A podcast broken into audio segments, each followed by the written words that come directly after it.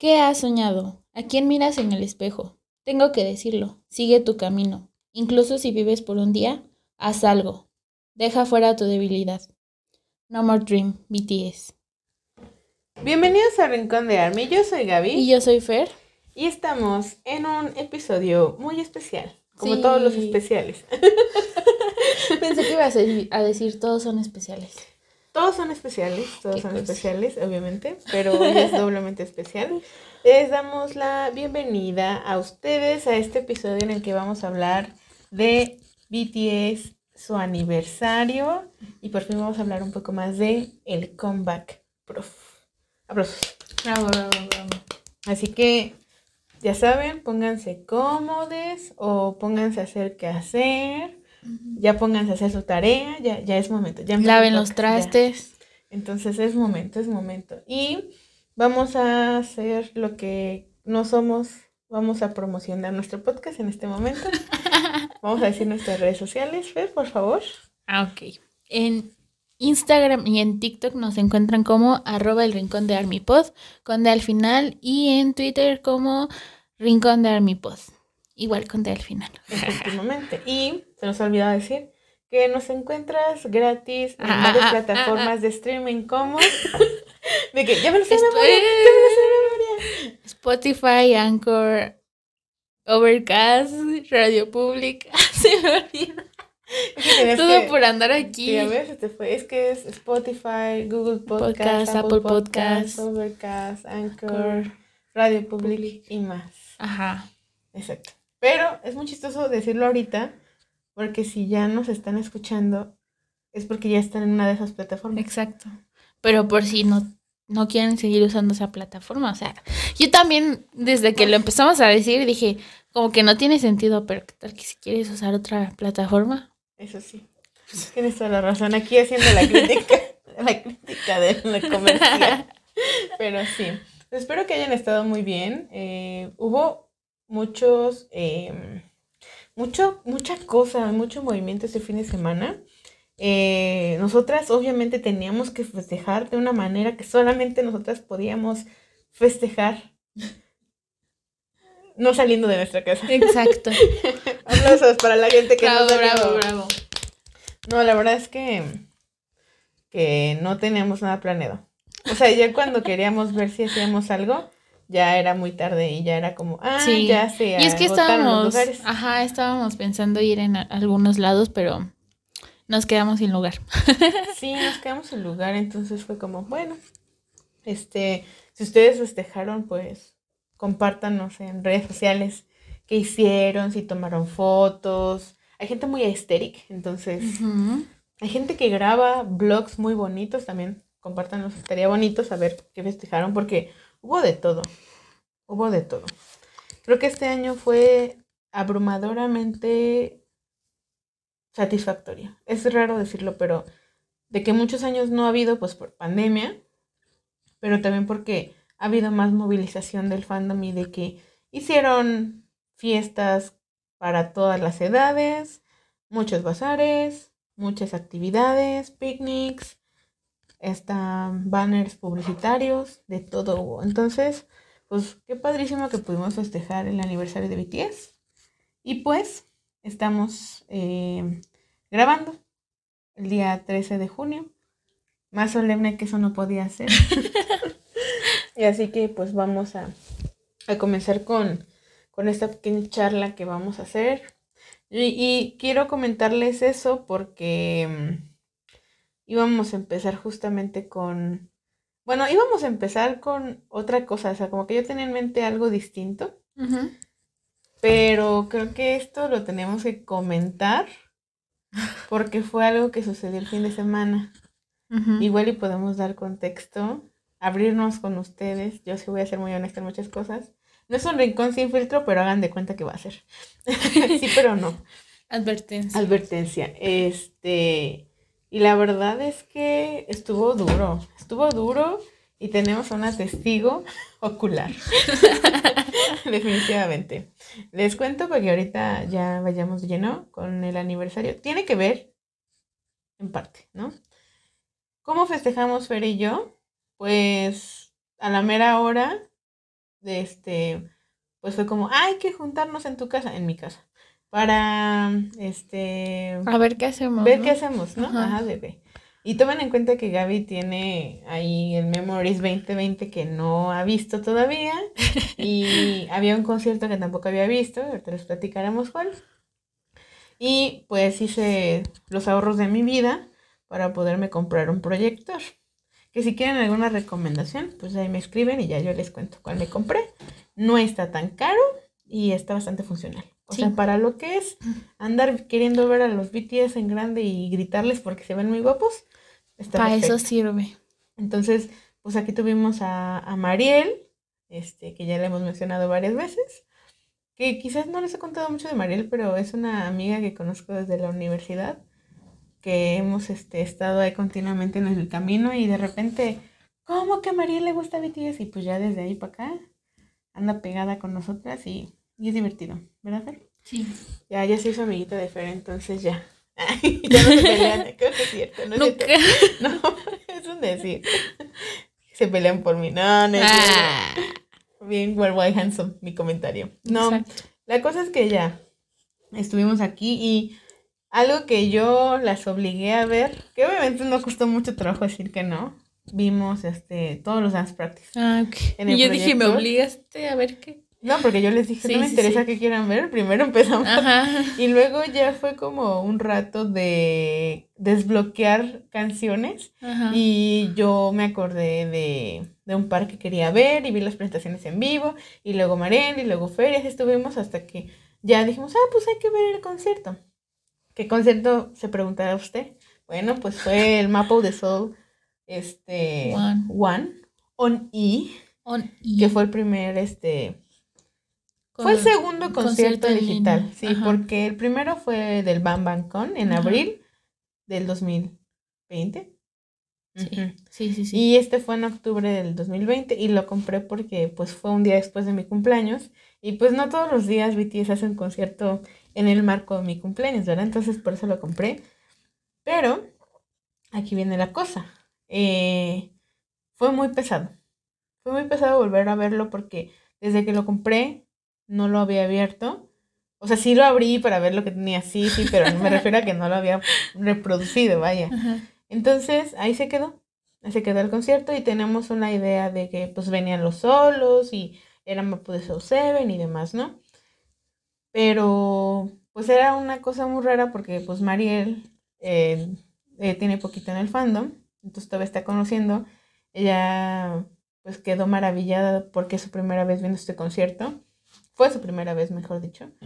Y Fer y yo tuvimos una serie de shocks emocionales De Shabus. que vamos a contarles un poquito aquí, porque creo que a mí me ayuda un poco, me dejó reflexionando y sintiendo muchas cosas que yo quiero compartirles y que me gustaría recordarle a la Gaby del futuro que por favor no se le olvide. Bueno, si es que vuelvo a escuchar el episodio, porque igual y se le olvida escucharlo, ¿no?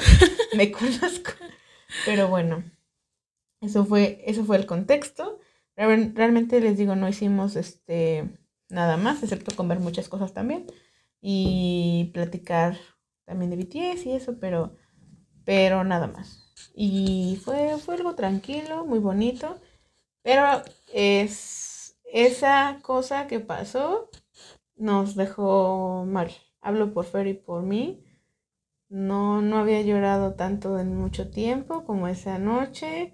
Este, excepto ayer. Ayer también quería llorar porque se nos vino una granizada muy. Ah, ¿y yo qué? ¿Por qué lloraste ayer? Como, como un pequeño contexto fuera de, de lo de BTS, nos granizó media hora aproximadamente en dos alcaldías de la Ciudad de México. Una cosa que usted creerá que era Navidad, Estaba nevando. pero no, era, era una buena capa de 20 centímetros de hielo que nos hizo mojarnos, trabajar horas que no debíamos. Sí. No, no, no. Ahí también quería llorar, pero ya era un llorar de cansancio, ¿no? Por mi tía. Yo pero- terminé dolorida y agripada. Sí, sí, sí, eso- esa sensación no le ayudó nada a mi desvelo de, Exacto. de BTS. Todos, yo sigo con sueño, o sea, ya pasaron dos días y sigo con sueño. Y nunca lo vas a recuperar. Spoiler. Desventajas de después de los 20. Sí, ya, ya es un, es un superpoder que ya no, Ya no tenemos. ya no es tan, tan, se va perdiendo con los años. Ya luego no vas a querer salir, no vas a querer descansar. Pero bueno, dejando de lado todo el asunto, es que se nota que nos está costando entrar al tema, porque sí costó. Pero ¿quieres que empiece o empiezas tú? Empiézale, empiézale. Porque me voy a ir, me voy a ir como yo de media. Ay, a ver, ¿cómo les, cómo empiezo? Este, verán. Y yo igual y voy hilando un poco con el comeback, porque tiene que ver con cosas de que también pensé en el comeback. Ya que les dije el episodio pasado que quería esperar para ver como el rompecabezas completo. Bueno, si no escucharon ya les comenté, ¿no? Tenía yo una opinión, pero no quería dejarla definitiva porque porque creo que todo sucede por algo y en el caso de BTS, pues ahí yo tenía también unas dudas y de pronto se fueron disipando. Y en este caso, pues yo, la verdad es que tuve todo este tiempo que no estuvo BTS sacando música nueva. Dígase, e, era Dynamite y era Permission to Dance, dejando de lado V, porque V es otra cosa fue un tiempo que a mí me sirvió para entrar y fortalecer como mi vínculo con otros grupos y comenzar a, a fortalecer mi multifandismo, vaya. Pero, pero sí comencé a desarrollar como un cierto, pues sí, no sé, como un, cierto enojo, cierta tristeza de que BTS no sacara nada más que algo para o sea, que yo sentía, ¿no? Se percibía que era algo pues para ganar un Grammy. Y esto también era no solamente para eso, sino yo también entiendo, ¿no? Hay que sacar música pues que le guste a más cantidad de gente y eso implica un poco pues salirse un poco de lo que podrían estar haciendo. Pero pues seguía siendo divertido, o sea, muy colorido, muchas cosas. Nos regalaron pues momentos muy épicos, muchos récords nuevos, llegaron a los Grammy y todo. Entonces, no es que yo tuviera una expectativa en cuanto a música nueva, yo solamente quería que sacaran música nueva. Entonces cuando llega Vi, la verdad es que se sintió muy bonito porque Vi pues representó, pues sí, es un álbum que a lo mejor no se piensa como algo planeado porque salió en pandemia, pero fue una oportunidad para escuchar a los chicos con lo que estaba pasando. Y después de eso se esperaba algo más, ¿no? como, ay, a ver cuándo. Pero el hiatus de no sacar nada nuevo y estar promocionando meses y meses y meses con las mismas canciones y luego con Permission to Dance la sentí más cansada porque todavía sacaron concierto y seguíamos en Permission to Dance y yo entiendo que a mucha gente le gusta y llegaron aquí, pero algo dentro de mí no estaba a gusto. Y yo entendía que no era solamente BTS, era, pudo ser la empresa, pudo ser muchas cosas, ¿no? Pero entiéndalo como que BTS estaba como en un punto en el que necesitaba yo algo más de BTS, ¿no? Entonces, viene el punto que se anuncia lo del comeback.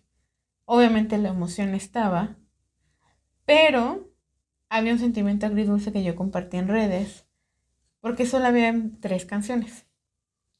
Entonces sí fue como, no sé, fue raro porque yo esperaba, no sé, un álbum con cuatro o cinco, pero después saliendo todo, bueno, no se anunció solamente tres canciones nuevas, se anunció una antología que iba a tener tres canciones nuevas. Y ahí vino la parte en la que pues yo decía, pues van a venir hits, o sea, van a venir hits, es lo más probable, pero justamente por eso me fui esperando porque quise ver por qué y tuve razón. Aún tengo el sentimiento agridulce, pero creo que todo ahora el mapa ya lo veo más todo lo veo ya un poquito más asentado, ya no de manera impulsiva ni nada más. Creo que este fin de semana me, me dio un vuelco así de 360 a mi cabeza. Y bueno, de eso venía yo. Este, lo que nos emocionaba mucho eran los demos, que pues era algo que ya les contamos, era algo que soñábamos escuchar, que ahora le doy una cachetada así, paz, con, con guante blanco a la Gaby anterior del pasado, porque yo pensaba, la del pasado, que iban a ser como maquetas sencillas, que hasta llegué a decir lo que no era la gran cosa, pero son la gran cosa. Porque ves la cantidad de minutos y no, no son un minuto, no son, o sea, se, es una canción completa. O sea, nos regalaron una maqueta en sus demos muy, muy bien elaborada. La cosa es que ese es el contexto. Y básicamente, pues, vamos a decirlo así, yo estaba más que nada, estaba cansada. Y ahí viene la cosa, ¿no? Yo estaba como en la pregunta de, pero ¿por qué tendría yo que estar cansada y tendría que estar pensando en que quiero más música? Como si yo pudiera exigirle a BTS que saquen más cosas, ¿no? Y por otro lado yo decía, pero es que siento que no se ha valorado la música de BTS suficiente y de pronto pues creo que la antología sí me dio un poco de esperanza por el hecho de que pues va a haber gente que a lo mejor es nueva y va a empezar a conocer pues más de lo que BTS es realmente. Y pues no sé, como que muchas cosas se juntaron y el concierto de este fin de semana eh, realmente fue algo muy impresionante porque pues después de ese día justo ya como que pienso otras cosas que ahorita les compartiré. Pero pues sí, básicamente eh, ese concierto fue en 10 de octubre del 2020. Entonces, hagan de cuenta que yo lo que lo que pasó fue que solo me acordaba que iban a estar los solos de, de Mod 7, ¿no? Yo ya sabía que iba a llorar con Moon, que iba a estar Filter, que iba a estar este My Time, Shadow, Persona, Ego, ¿no? Pero de pronto hagan de cuenta que fue muy raro porque yo pareciera que no hubiera visto ese concierto porque no recordaba nada más. O sea, empezó, yo sabía que iba a empezar con On, de ahí en fuera, la verdad es que no me acordaba de nada y conforme fue avanzando el concierto fue como, como un refresh de, de momentos, de cosas, era como si, como si estar viendo el concierto estuviera desbloqueando cosas y memorias, no solamente del mismo concierto, sino en general. Y luego fue también el asunto de que, pues, se sintió raro porque ese concierto yo no me acordaba que tenía una variedad de música. O sea, de verdad hicieron también un viaje a través de, los años. Era como que el dance practice nos había preparado para esto. Y a lo mejor yo lo, yo lo pongo así como en palabras, pero realmente fueron muchas lágrimas, fue mucho shock, fueron muchos momentos en los que no sabía qué estaba sintiendo. Claro que estaba emocionada, pero era como, como si una parte de mí que mm, se apagó se hubiera vuelto a encender. No sé, fue, fue muy fuerte y yo noté que Fer estaba similar porque, porque Fer también lo estaba expresando. Y pues María nos veía y pues nos decía, ¿no? Como que, ¿qué onda? O sea, nos quedaba viendo no en un mal plan, sino en un sentido de que sabía que estábamos sintiendo algo, ¿no? Y fue muy interesante que llegara ahorita porque, pues, después de tanto tiempo de no haber visto el concierto y de que estábamos, pues, conmemorando el aniversario de BTS, la verdad es que como que fue, fue muy fuerte. Aparte, bueno, no hemos hablado del comeback, ¿no? Pero pues el comeback también ya me había movido muchas cosas. Entonces, pues eso. Ahorita pues ya amarramos y atamos cabos con Jetsucom y todo eso, pero, pero es el contexto en el que yo estaba. Ya ahorita fue les contará su parte, pero pues sí. Eso fue básicamente lo que, lo que nos, nos tocó vivir en nuestro festejo, mini festejo. Sencillito festejo, ¿no? Sí. No, sencillo sí, pero potente, porque potente. nos dejó mal. Básicamente básicamente. Bueno, pues yo. Yo honestamente no se lo había comentado a Gaby, pero cuando se anunció el comeback sentía como que había desconectado con BTS. Eh, pues estaba concentrada en Stray Kids y todo eso. No, no, no porque simplemente dije, ay, voy a dejar de lado BTS. Pero pues yo amaba una parte de BTS que desde Dynamite como que se empezó a perder. Entonces siento que eso a mí como que me alejó un poco. Y por eso fue que llegó Stray Kids a mi vida. Pero yo sentía que en este comeback tenía que reconectar con ellos. O sea, que algo iba a haber que iba a hacer que yo recordara por qué los amaba tanto. Eh, porque como que siento que gran parte de, de toda esta experiencia, que en general es toda la parte de la pandemia, como que se me había borrado el cassette. Entonces, ayer que estuvimos, antier, que estuvimos... Mm, sábado, domingo. Sí, sí, sí, que estuvimos este, viendo eh, las coreografías. Desde ahí empecé con la nostalgia porque fue como de, hoy, este, pues no los vi desde el principio, pero amé tanto sus eras del principio que me sentía muy nostálgica por esos momentos cuando yo me emocionaba por verlos y repetía una y otra vez la canción y la coreografía. Y ya después fue cuando vimos el concierto. Aparte de que me acordé todo el concierto pues me llegó a la mente todo lo que pasó en mi vida en general en conjunto con BTS y como que eso es lo que estaba buscando, porque ahí fue cuando recordé por qué BTS es tan importante para mí, porque como que ellos me retuvieron, me, me echaron para adelante, porque ellos me motivaron y todo. Entonces, sí, fue una cosa bien graciosa porque Gaby sabe que yo cuando me conoció no solía llorar mucho, no soy tan sentimental, no era tan sentimental. Entonces, cuando estábamos viendo este concierto, me puse a llorar, pero mal. Mal, o sea, de un llorar que no podía parar de llorar. Y todavía tuve un bajón un buen rato. Entonces... Tuvimos, aparte de que tuvimos que hacer pausas en el, concierto, sí. ahí había momentos porque era, era mucho. Era, sí, era too much, too much. Pero sí me sentí muy, muy choqueada Mm, todo, todo me cayó de sorpresa y, y sobre todo me sorprendió que llorara con tanta energía. Estuvo gracioso. Pero sí, o sea, yo no, no odio la era de Dynamite ni, ni, ni, ni, ni Border, ni Permission to Dance. Solo que siento que sí se alejaron de lo que era.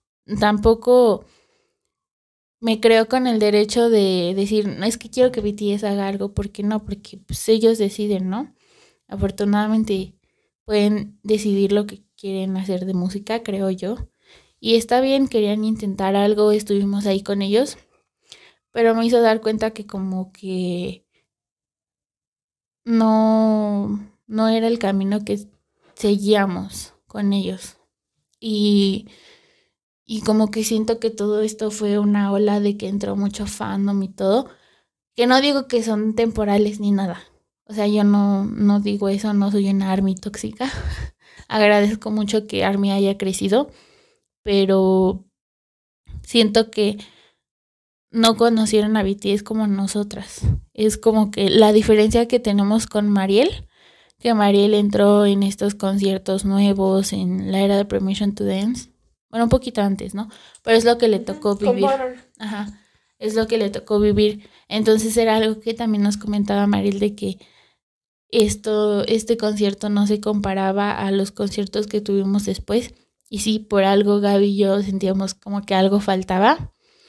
No es porque los chicos no le echen ganas, sino porque hay cosas que valoras tanto que es difícil como que llegue algo más a arrasar. Y así. Sí, que es difícil soltar o dar vuelta a la página. Tal vez siento que también fue muy significativo. exacto. Es como esas personas que no superan la era Wings. O sea, ni a, yo no la viví y, no la supero, ¿no? Pero son como esa clase de cosas en las que... No, y ¿sabes por qué? Yo, yo, creo que también no la soltamos porque Most fue nuestro primer comeback y nos marcó mucho a las dos. O sea, yo amo Most entonces, Mod 7. Eh, entonces, como que en ese tiempo, a mí sí me deslumbraban los chicos por todo lo que hacían. O sea, era un, eran contenidos que amaba. Entonces, se me olvidó. de que en esa época fue nuestra primera. Ajá. ah, ya, ya me acordé. Entonces, cuando yo vi el concierto, eh, sentí que estaba reconectando con esa era eh, y me acordé de la letra de todas las canciones y hay algunas canciones que en ese momento no le tomaba tanto significado, pero que ahora en el presente valen tanto para mí como Moon después de haber leído El Principito. Por eso también me puse a llorar horrible. Que fue muy porque... chistoso porque en esa yo no lloré ahora. Ajá, y yo sí estaba. Yo estaba, bueno, sí, sí lloré al final. Ajá. Pero de pronto se tuvo otro sentido para mí. Es que desde que empezó la canción y luego. Ah, debe ser la sudadera de, de, Jim, Sí. Y, y luego Inner Child fue como acordarme de mi niñez y todo. O sea, conecté con cosas que yo creo que cuando las escuché por primera vez, eh, no, no había destapado esos recuerdos de mí misma. Y ahorita que los recordé, dije, es que por eso yo los amo. Entonces, a lo mejor por eso, porque tenía tanta conexión con sus canciones y a estas tres canciones, pues, a pesar de que las letras son muy bonitas, como que no me daban esa conexión. A lo mejor por algo yo fui a, a a buscar otros senderos. No, yo creo que no está mal, pero en sentido justamente por eso también en ese paréntesis no pongo, no pongo a Vi porque Vi se sintió como, como esa brisa fresca. Pero sí, sí, tienes toda la razón, coincido contigo, o sea, no es de que sean malas, es que simple y sencillamente, pues, no estaba ahí nuestro corazón. Y a mí de pronto también me ponía un poco triste ver que mucha gente pensaba que como BTS estaba nominado al Grammy con esas canciones, era lo mejor de BTS. Y yo siempre lo voy a decir y no me voy a cansar de decirlo y se los dije ese día. Yo espero el día que BTS gane un Grammy con una canción en coreano con lo que ellos hacen, no con una cosa que tengan que fabricar, porque, o sea, sí, sí trabajan en las letras, pero tú ves la cantidad de, gente que está trabajando en esa canción y te das cuenta que está hecha para que pueda ser aceptada por una academia estúpida que no sabe reconocer el talento de la gente. Uh. O sea, es que es, frustrante, pero al mismo tiempo, pues se entiende, se entiende que quieren llegar más lejos. Pero sí, tienes toda la razón. Yo siento que tampoco es como que fuiste a buscar el amor que no tuviste de BTS. No, yo no dije eso. sonó como a, buscar otros senderos y yo. Otros ¡Oh! senderos, bueno, otro, sonó hasta infidelidad. Pero no, yo siento que más bien, justo, que era en ese momento que, que BTS no estaba que, que pudimos ver, porque es que hay que decirlo, BTS es muy eclipsante, ¿no? Y es muy difícil ver que hay mucho más que BTS.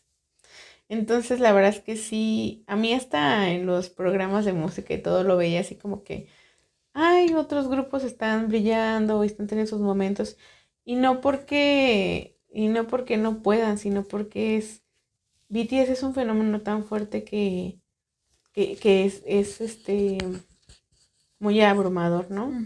Es que no tengo otra palabra para decirlo. Pero no sé si Sí, sí, sí nos notamos raras. Creo que están. No teníamos que haberlo dicho, pero nos vimos y, y Mariel también estaba de que no podía creer el concierto, que era muy increíble. si no lo han visto, este, pues ahí nos dicen y vemos si se los pasamos, a ver qué hacemos. Pero sí, sí fue eso.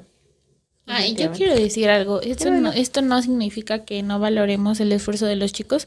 Creo que a pesar de todo, esta era de alguna forma a lo mejor fue un descanso para ellos que lo tienen súper bien merecido porque llevan años trabajando incansablemente, tanto antes de haber debutado como después y cuando tuvieron esa, ese pico de, de, de éxito, era terrible lo mucho que tenían que trabajar. Entonces, yo no estoy molesta por estas canciones, por, por estas eras, por lo que han hecho, sino que me siento alegre por ellos porque se ven más tranquilos, más alegres, más felices con lo que están haciendo. Y, y pues aparte de todo, creo yo que están más descansados, con una mente más clara y más tranquila. Mm, Yo siento que más bien fue como por etapas, porque no los vi así todo el tiempo. No, Yo creo que No, esta- porque- este periodo de pandemia se puede dividir en el incertidumbre máxima ujú, y el de se ve una luz al final del camino. Y creo que la segunda parte fue cuando justamente por eso se sintió más largo este periodo porque pues Permission to Dance les dio la oportunidad, nos dio a todos la oportunidad de conciertos, nos dio la oportunidad de una proyección en el cine, nos dio la oportunidad de más presentaciones, de otras oportunidades, pero siento que fue fue con el tiempo. Y Yo tampoco lo, lo des- desvalorizo así, pero yo les estoy contando, justamente por eso les estamos contando lo que sentimos, que evidentemente no representa la totalidad del fandom ni nada, es nuestra experiencia, ¿no? Pero pues Ajá. qué bueno que lo dices.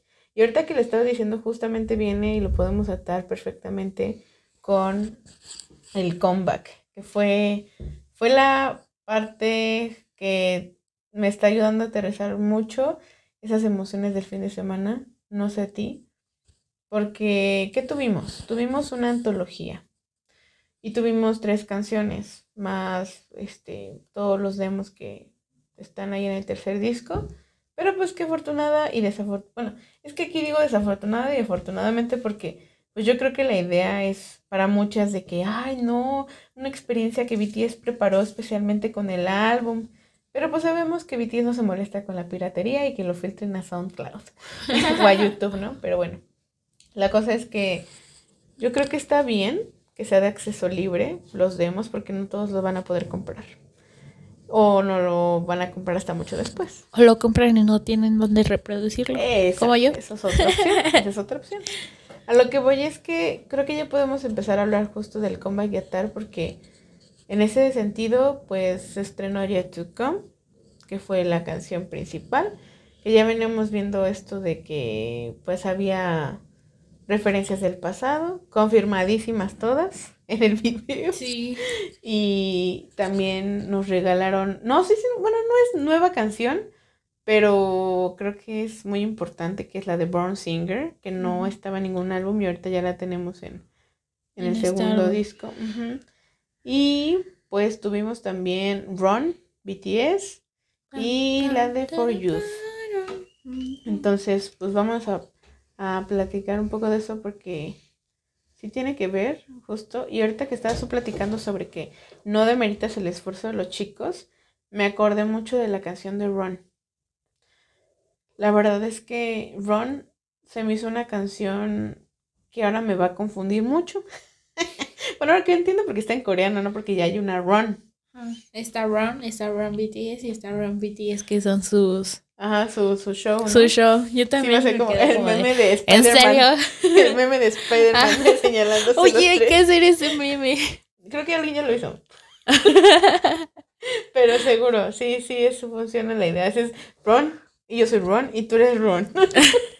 Efectivamente. Pero bueno, me parece que cuando yo escuché esta canción, les puedo decir que de esas tres nuevas fue mi favorita. Sí. Este, todo. O sea, el ritmo, la letra.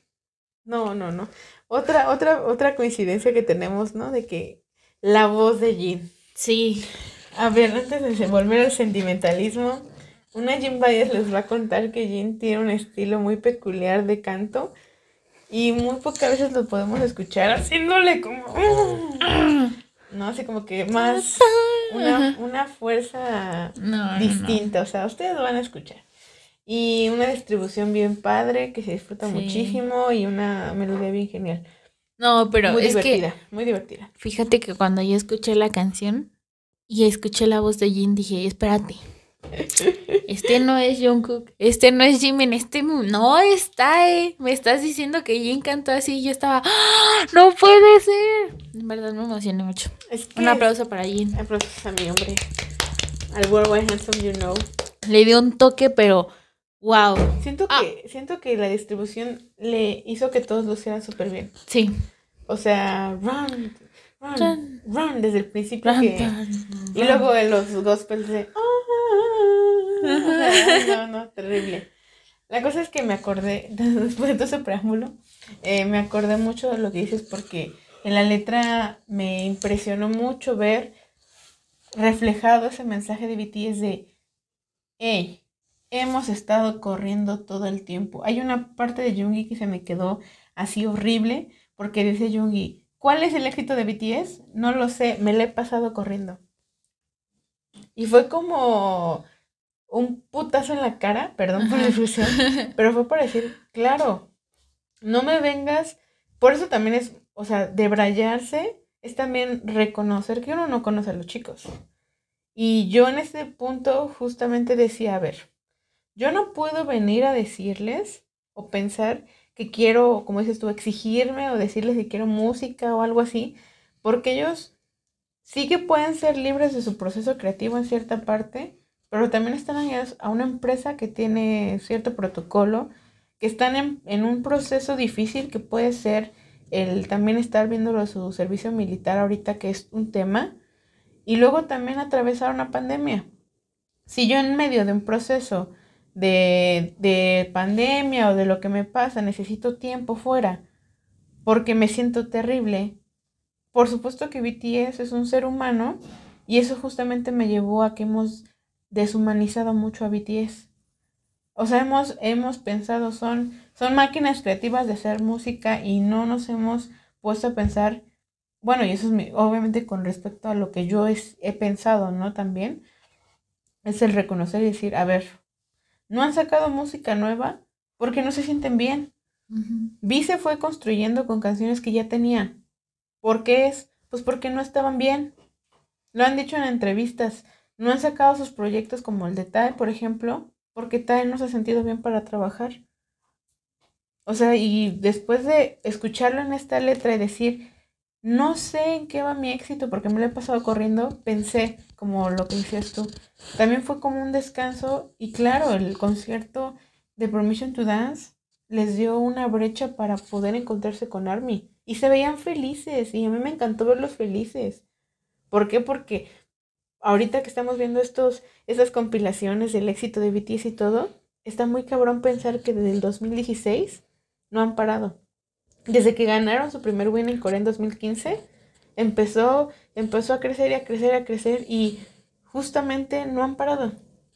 Yo lo, yo lo pensaba cuando fue lo del concierto y te lo llegué a comentar porque justamente me llegó así como que el golpe de, de datos.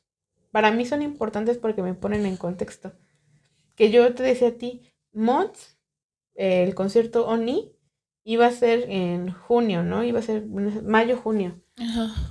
Y se pospuso. Pero al final de cuentas, se pospuso, se sacó en octubre estas fechas y en noviembre ya teníamos B. Y cuando tú piensas y dices, ¿cómo estuvo, cómo integraron Mods Persona? Está terrible porque piensas y dices, bueno, estaban en la gira de Love Yourself, hacen un corte para promocionar Mapo de Soul Persona en abril del 2019, hacen una cuanta que otra promoción y se vuelven a ir a gira. O sea, y es cuando pones en perspectiva y dices, no han parado. Entonces, escucharlo en Run todo el tiempo y decir, claro, están corriendo porque, porque lo que tenían que hacer era correr.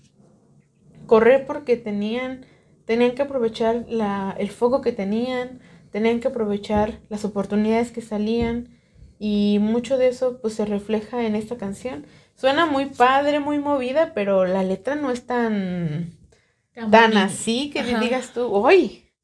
Como que aquí uno le dan ganas de mover el boti, pero pero pero, si te pone en perspectiva porque los vatos son muy o sea, el rap, ahora sí que reconozco ese Jungi que me pone, ahora sí que las cosas en la cara y me dice, hey, Uy. Despierta.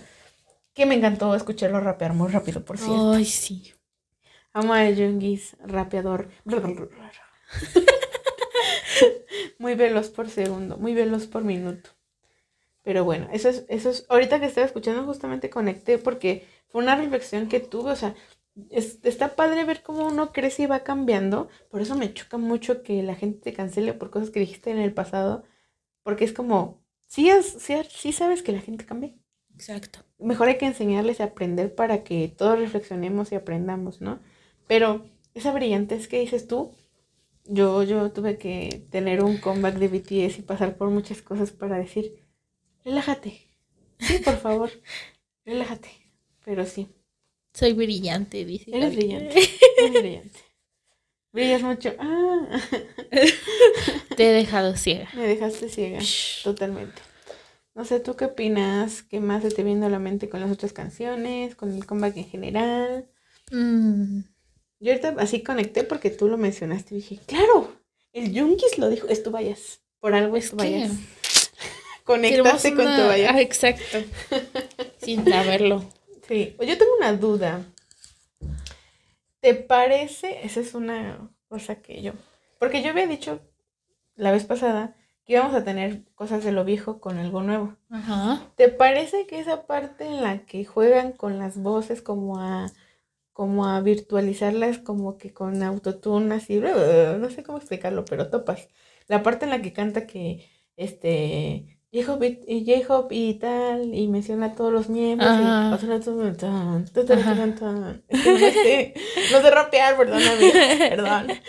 Pero, ¿sientes que eso ya? Porque yo ahorita trato de buscar en, en canciones de BTS y no recuerdo si es algo que ya hacían o es algo que están tomando de las tendencias nuevas. Porque ahorita en el K-pop lo escucho mucho, con Stray Kids lo escucho muchísimo, lo he escuchado con ATEEZ, lo he escuchado eh, con NCT, pero con BTS mi cerebro dice, a ver, busca otra canción donde ellos hayan hecho eso y siento que ahí es donde siento que está la parte nueva, que están integrando elementos, este, como así, Nuevos, ¿no? no sé cómo explicarlo. Sí, no, yo no los había escuchado. De hecho, también fue una parte, se me había olvidado, pero fue una parte que me sorprendió mucho porque dije, "Ah, esto, esto está interesante, me gusta, pero como que no me lo imaginaba en ellos, o no, más, más bien no, según yo no había escuchado eso en ellos. O en mucho tiempo, o sea, ver, si alguien tiene el dato diferente, díganos, porque yo estoy de que, ¿sí? Sí, ¿Será? sí. Pero sí, eso, eso, es- ahora siento que eso de que dije, de que tenían algo viejo con algo nuevo, yo sí sentí que era como un BTS como de antes, pero fresco. Sí, No sé cómo Sí, sí, explicarlo. sí, era sí, como- porque yo sentía que era como que muy, uy, a pull a proof, uy, a, uy, a Ajá, pull a sí, proof". Ay, perdón. Pero combinado con algo más nuevo. Ajá, no sé. Me encanta. no sé. A mí también me gustó porque justo Mariel también decía esto de que integraron pues esto de los instrumentos y como todo el asunto y tiene razón, o sea, el hecho de que se acentúen tanto las guitarras o instrumentos, Ah, sí. algo bello. For you. For you, oh, for you, que ahora entiendo por qué el Jimmy se lo tatuó. Puede ser, porque tatuó Young, ¿no? Ah, Ah, no olvídalo, Young Youth, olvídenlo, esas palabras. Debe que atrapé el cerebro ahorita. Bueno, For Youth, For Youth, For you. For Youth, cuéntanos, For Youth. No sé, yo solo quiero hablar del inicio porque el- en el inicio yo ya estaba con... Es que no te pasa que dices tú, voy a escuchar las nuevas canciones. Ajá. Y escuchaste, estaba primero este Youth to Come, luego. Run y luego For Youth. Sí, Si no escuchabas la antología, ¿no? ajá. Y fue como, Yet to Come, ya estabas toda sensible. Ajá. Igual y hasta llorabas, ¿no? Y luego Ron decías, eso es todo, hermano, dalo Eh, todo, eh, dalo todo. eh, eh, y luego For You fue como al abismo. Así sentí yo que Sí, eran las canciones. sí. Pero sí, Me dolió, me dolió, pero siento que el hecho de que iniciara con eso fue como de, ay, Fue- esto es para Army, esto es fue, for you. fue, fue, fue. Cuando empieza la de Forever Young, ¿verdad? Young Forever. Ujú. Fue, fue, esto fue la de Wembley, ¿verdad? Ese- esa parte del inicio. Ah, sí, Cuando cantan Forever. cuando les hicieron la, la sorpresa, ¿no? Sí. Sí, sí, sí, sí. Yo dije, no me acuerdo en qué, en dónde fue, pero pues es que es Young Forever. Es Young Forever. O sea, si usted no ha llorado con Young Yo Forever, yo- yo, lo invito yo- a que vea qué dice la letra. Ah. Como dices, ponte los audífonos a las 3 de la mañana y dime que no vas a llorar con Young Forever. No, yo sí, luego, luego lo escuché y dije, no, Isa, no, por favor, ¿por qué me hacen esto? Es que a mí, es cuando les dieron esa sorpresa, yo me conmoví mucho, yo, yo, yo siempre que veo eso lloro, Entonces que lo hayan puesto en la canción fue como de no, no me destruyas tan rápido, ni siquiera he escuchado la canción. Por dos. Pero a ver, dime tú si eh, ah, es una interpretación loca, ¿no? Pero ¿no será como una respuesta? Ándale. Porque lo, lo metes en el intro. Ajá. Es como si estuvieras escribiendo una carta y en el intro metes eso y lo que sigue es la respuesta. Entonces, porque todo lo demás es sumamente corsi, hermoso, precioso, melódicamente también bello. Sí. O sea, porque siento que toda, toda esta canción es un juramento. No sé cómo lo ves tú. Porque nunca, o sea, nunca te pega tanto una canción como cuando se siente como una promesa. Y esta es una canción de ese tipo de promesa, de decir para siempre juntos y tú y yo acá unidos para siempre. no sé. Sí, yo solo sé que no sabía qué decía, pero ya estaba, estaba llorando. De que no se vale, porque Estabas en estado líquido. Sí, ya estábamos en estado líquido, morado completamente. Parecíamos este, pues, ¿cómo se llama ese? Este, parecíamos refresco de uva. La cosa es que sí, éramos estado líquido. Yo, yo, bueno, ahorita ya igual y lo comentamos, pero vamos ahora sí con Yet to Come. Ah, Yet to Come. Es to que es come. yet to come. Yet to come.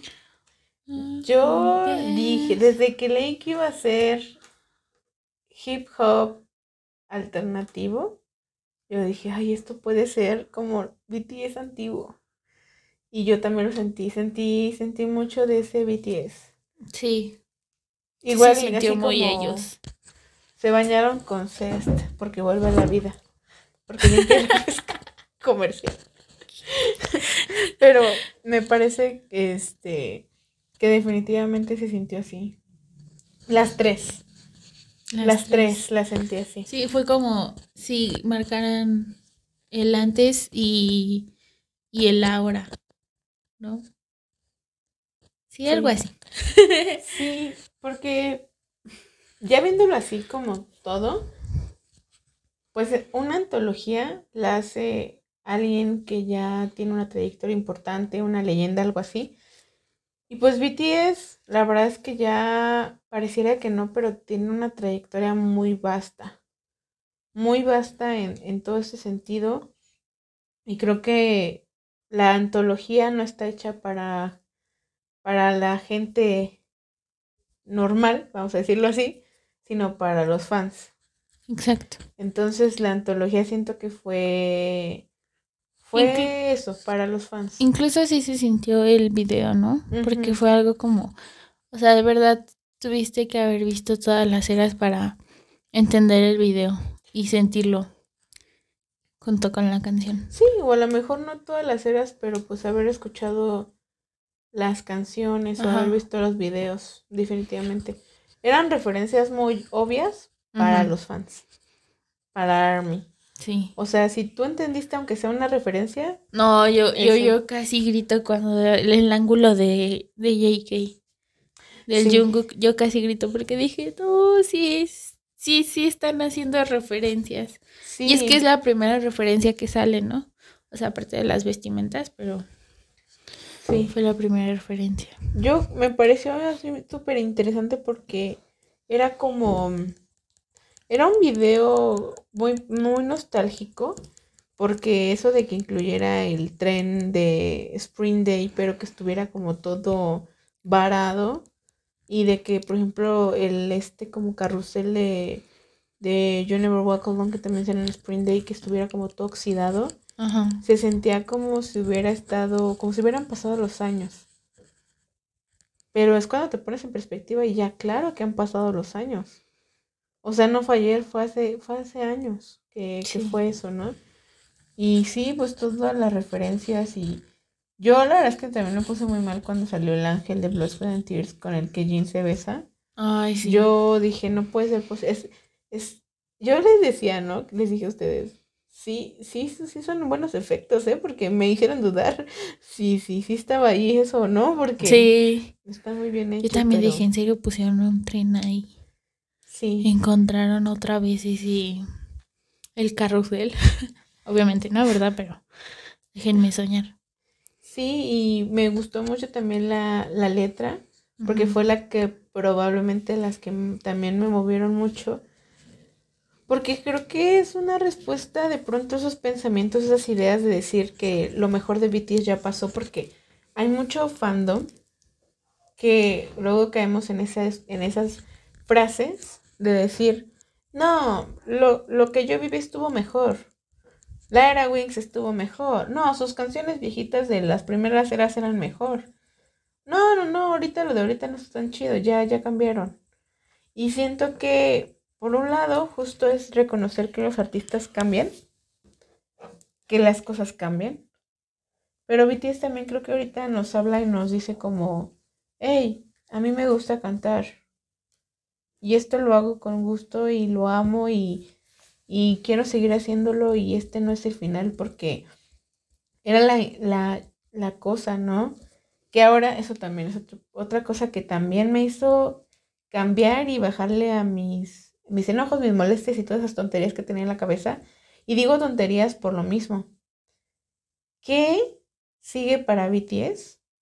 Es abrumador. Es que ya no tengo, repito mucho la palabra abrumador, pero es que se los juro que ya no sé cómo explicarlo. O sea, están sobrepasados. Lo pienso y digo, si tú ya lograste todo y ya ganaste casi todo, porque ese Grammy ahí está como algo que a lo que se aferran, pero, pero si ya, ya, ya llegaste a, a los lugares a los que todo mundo quería llegar o lo que mejor tú querías llegar, y si ya no quedan montañas más a qué subir, ¿qué sigue?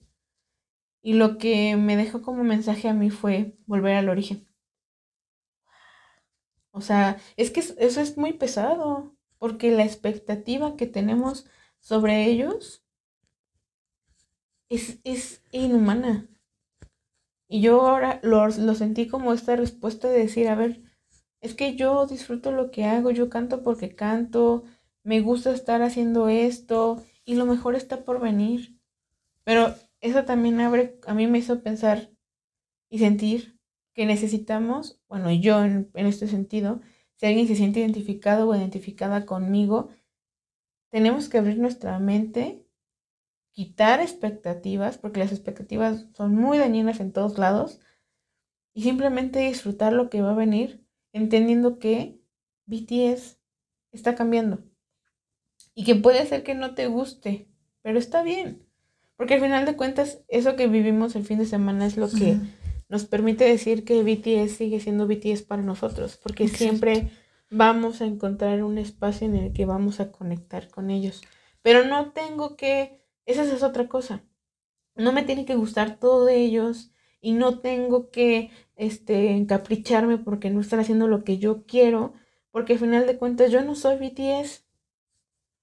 Es en el que momento en el que Army nos hemos olvidado de que son seres humanos, de que están pasando por muchas cosas, es el momento en el que en el que nos despegamos así. Y está para suponer y de lulus y demás, pero por eso vivimos frustrados y enojados. Justo, justo me acabas de traer una idea. Se vivía mucho fandom frustrado porque no llegamos a la meta de los 120 millones de vistas en un día. Expectativas. Era una mega expectativa, pero yo pienso esto.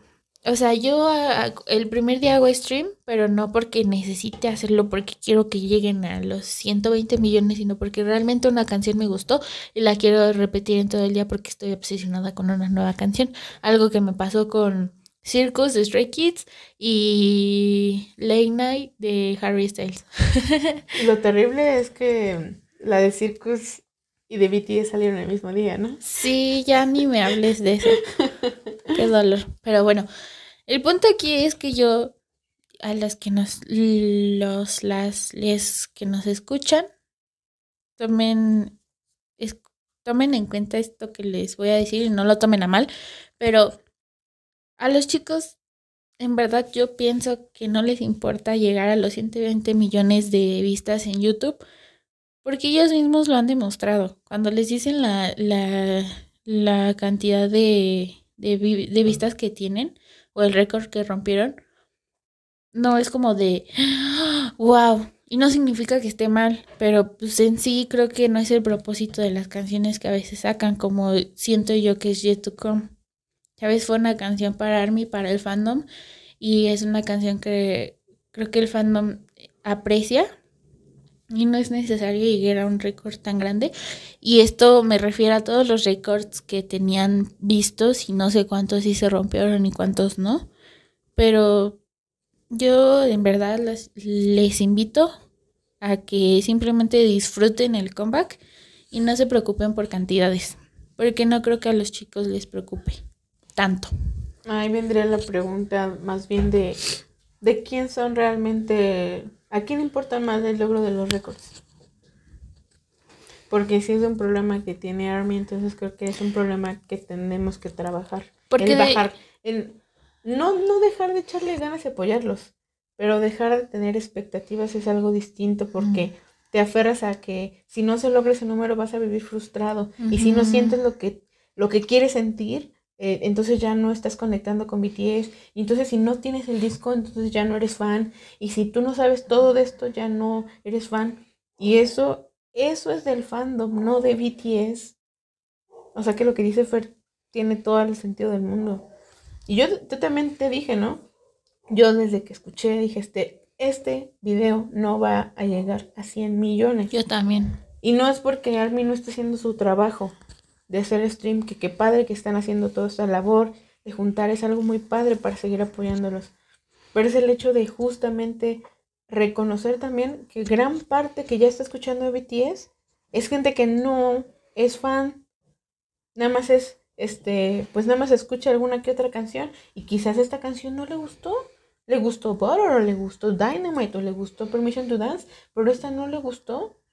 Simplemente, no oyentes casuales, no, no, no esa palabra no me gusta, pero, o sea, no, no están preocupados por hacer stream ni nada, o sea. Yo realmente pienso es cada quien. que deberían de disfrutarlo, porque no nada más se trata de reproducir una canción por reproducirla o dejar de hacer tus cosas por reproducir una canción, sino disfrutarlo, de sentirlo, de, de pensar, ay, es que los chicos hicieron esto para el fandom, o porque les gustó, o cosas así, o sea, no sé. Sí, porque por ejemplo algo que me recordó, esa es la magia, eso es a lo que yo quería llegar justo que, ay, qué bien llegas a las cosas, mujer.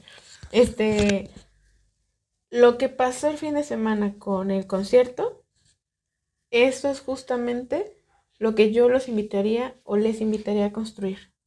No sentimos lo mismo, pero la única forma de construir recuerdos así de fuertes, que te sacudan así de fuerte, es viviendo el presente. Llámale mindfulness, llámale estoicismo, llámale como lo que tú quieras. Pero está jodido que todo el tiempo queramos vivir en otro tiempo que no es el presente. ¿Y a qué me refiero? Que estás más preocupado por lograr el récord de vistas que por disfrutar cada vez que ves el video. Perdóname, pero qué jodido está. Y llegamos a ese punto en el que creo que a todos nos ha pasado, o a todos nos ha pasado, en el que estás más preocupado de cuándo te va a llegar tu álbum que en disfrutar el día que ya salió el álbum. O sea, ahí estamos poniendo tantas preocupaciones que nos llevan a pensar en todo y no disfrutar lo que está pasando. ¿No te gustó? Está perfecto. No tiene que gustarte todo. Pero lo más feo de, esto es justamente el hecho de que detrás de que algo no te guste es que esté una expectativa. Si está una expectativa, yo creo que deberíamos de trabajarlo y decir, no necesitas sentir todo, todo el tiempo con todas las canciones de BTS.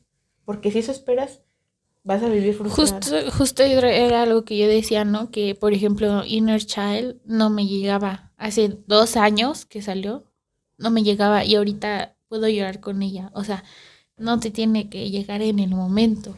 Porque yo también, honestamente, yo no lloré con Jet2Com, pero no significa que no me haya gustado, sino que en este momento a lo mejor no, no conecté como mucha gente conectó.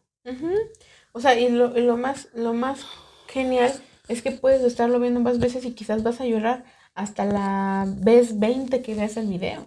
O nunca vas a llorar y eso no significa que no, no te haya gustado o que no hayas conectado con la canción.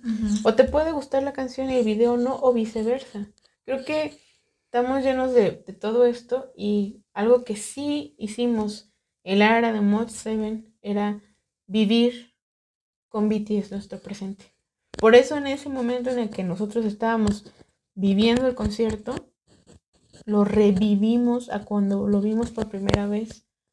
Y eso es una cosa que se llama experiencia estética.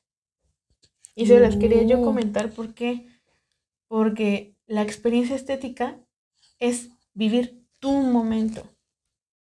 Y ese momento no se vive eh, a través de absolutamente nada más que tú en contacto con esa obra de arte que tienes enfrente. O sea, BTS y tú. Y ya. Y es que ahí viene algo que yo les, algo que me estuvo dando vueltas la cabeza justamente y es mi, mi conclusión aporte más importante este día si quieren quedarse con algo, es que la experiencia estética se ha perdido horrible. Horrible. Porque parece ser que te importa más lo que, te, lo que tú publicas en redes que escuchar las canciones. Que te preocupa más comprar el álbum que conocer o escuchar la música y disfrutarla.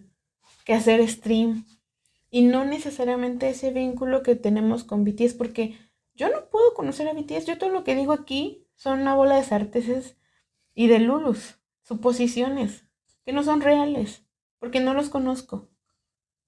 No, que desgraciadamente no hemos ido por chelas, nada, ¿no? Pero, pero lo que sí conozco de BTS, lo que no, no conocemos de BTS, es lo que ellos nos están dando, es su música. Ahora voy a conectar un poco porque tiene que ver un poco con el aniversario.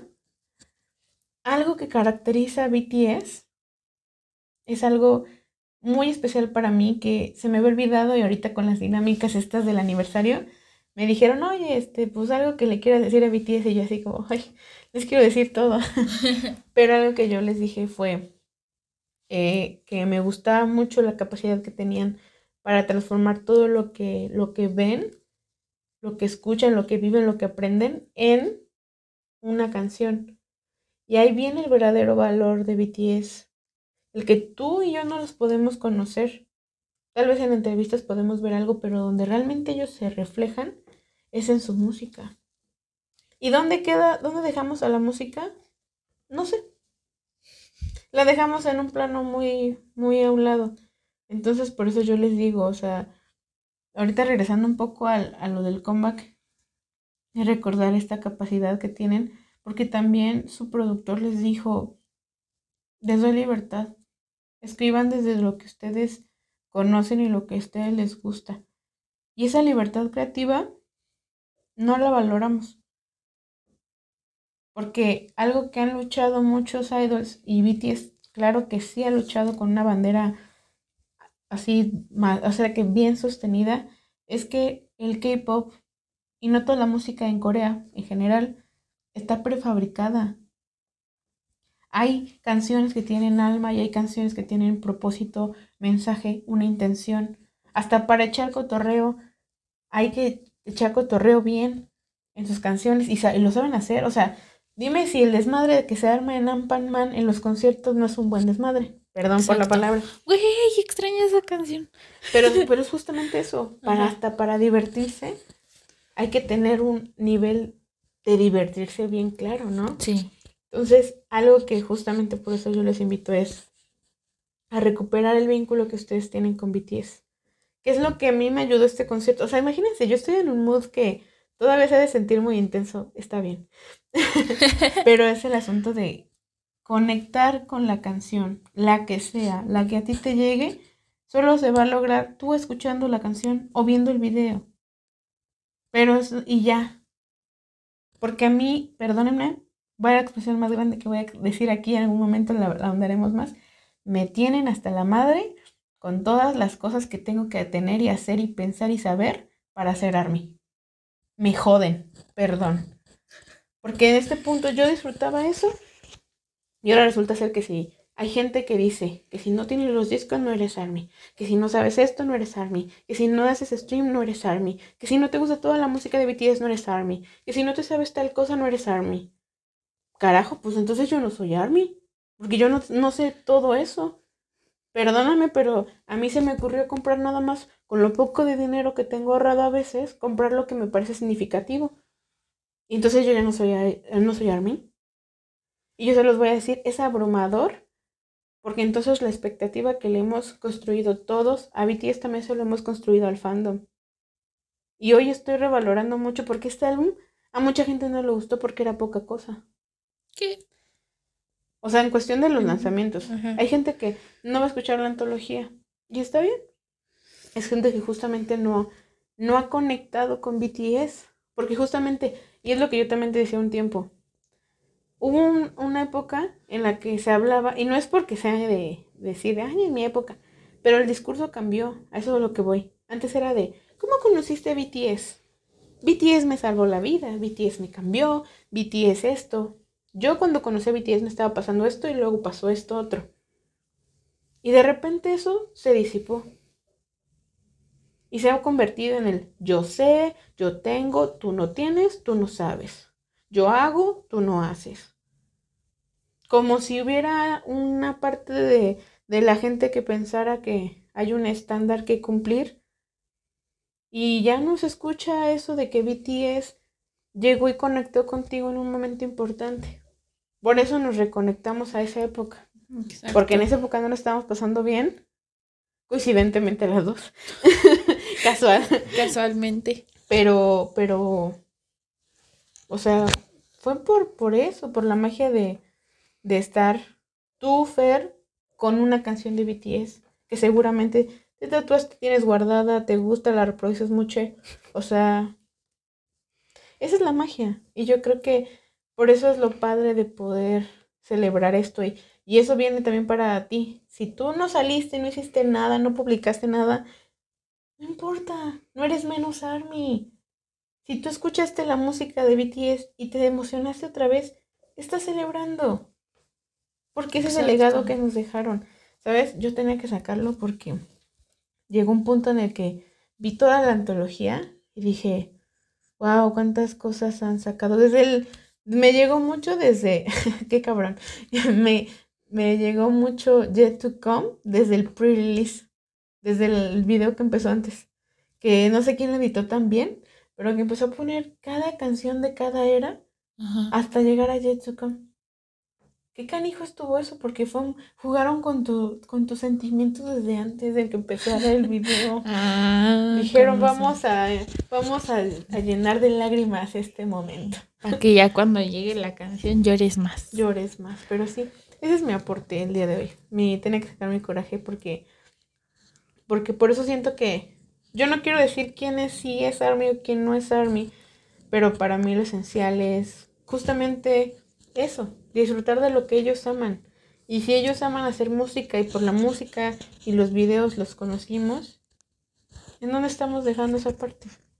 Exacto. ¿Sabes? por eso el concierto a mí me, me, llegó mucho porque, porque fue volver a ver canciones que no tenía mucho tiempo. En esa noche yo les dije, ¿no? Quiero escuchar House of Cards. Porque tiene mucho tiempo que no escucho House of Cards. Cuando vi que en la antología venía Cyper 3, dije, es el Cyper que menos escucho. Qué bueno, porque quiero escucharlo otra vez. Y gracias al cielo estaba en Spotify en digital, porque ya, los demos es otra cosa, ¿no? Pero, pero es eso. Creo que también por eso los demos están ahí. Porque han de decir, mira, para que veas lo que ha habido detrás de todo esto. No es de enchilame esta y ahorita saca una canción y nada de eso. No, pues no. Es una cosa bien tremenda. Y también que saliera Born Singer. Sí. O sea. Creo que eso fue de las cosas que más le importó al fandom, más le llegó, ¿no? Esa canción fue como de por fin, por fin. Born Singer. Born Singer. Sí. Sí, no me la sé, pero. Yo tampoco. que es un ah, cover ah. adaptado. Eso es muy padre. Eso es muy padre. yo, yo tengo una queja de este comeback. Cuenta. Estoy harta de ser la ¿Cómo, ¿Cómo le dicen? Estoy harta de ser espectadora y no la que lo vive. Ah, caray. Es que justamente eso que decías que ahorita que ya están regresando a lo que hacían antes, como promocionar en Corea, Ah, en, en este programas coreanos, fue como es eso de que les hayan regalado flores y una galleta y agua y cosas así. y yo, Y yo, claro, aquí las un- de los países que más este hacen stream, hacen Ahora ventas. sí, ¿no? Ahora sí, ahora sí lo saco a, a relucir. Bueno, no. El punto es que de los países que más anda ahí detrás de BTS y no y no tenemos esa atención por no ser de Corea o de Japón.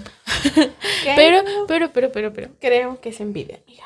Sí, definitivamente es envidia, y, y- lo admito, es una envidia pero grande, porque también estaba, vi un comentario que decía, incluso cuando BTS estuvo en Latinoamérica, en vez de desearle buenas noches a, a L Army, le deseó buenos días a L Corea. A, ¿Qué, a L Corea. Corea? No, K Corea. No, sí. no, no, no, K Army.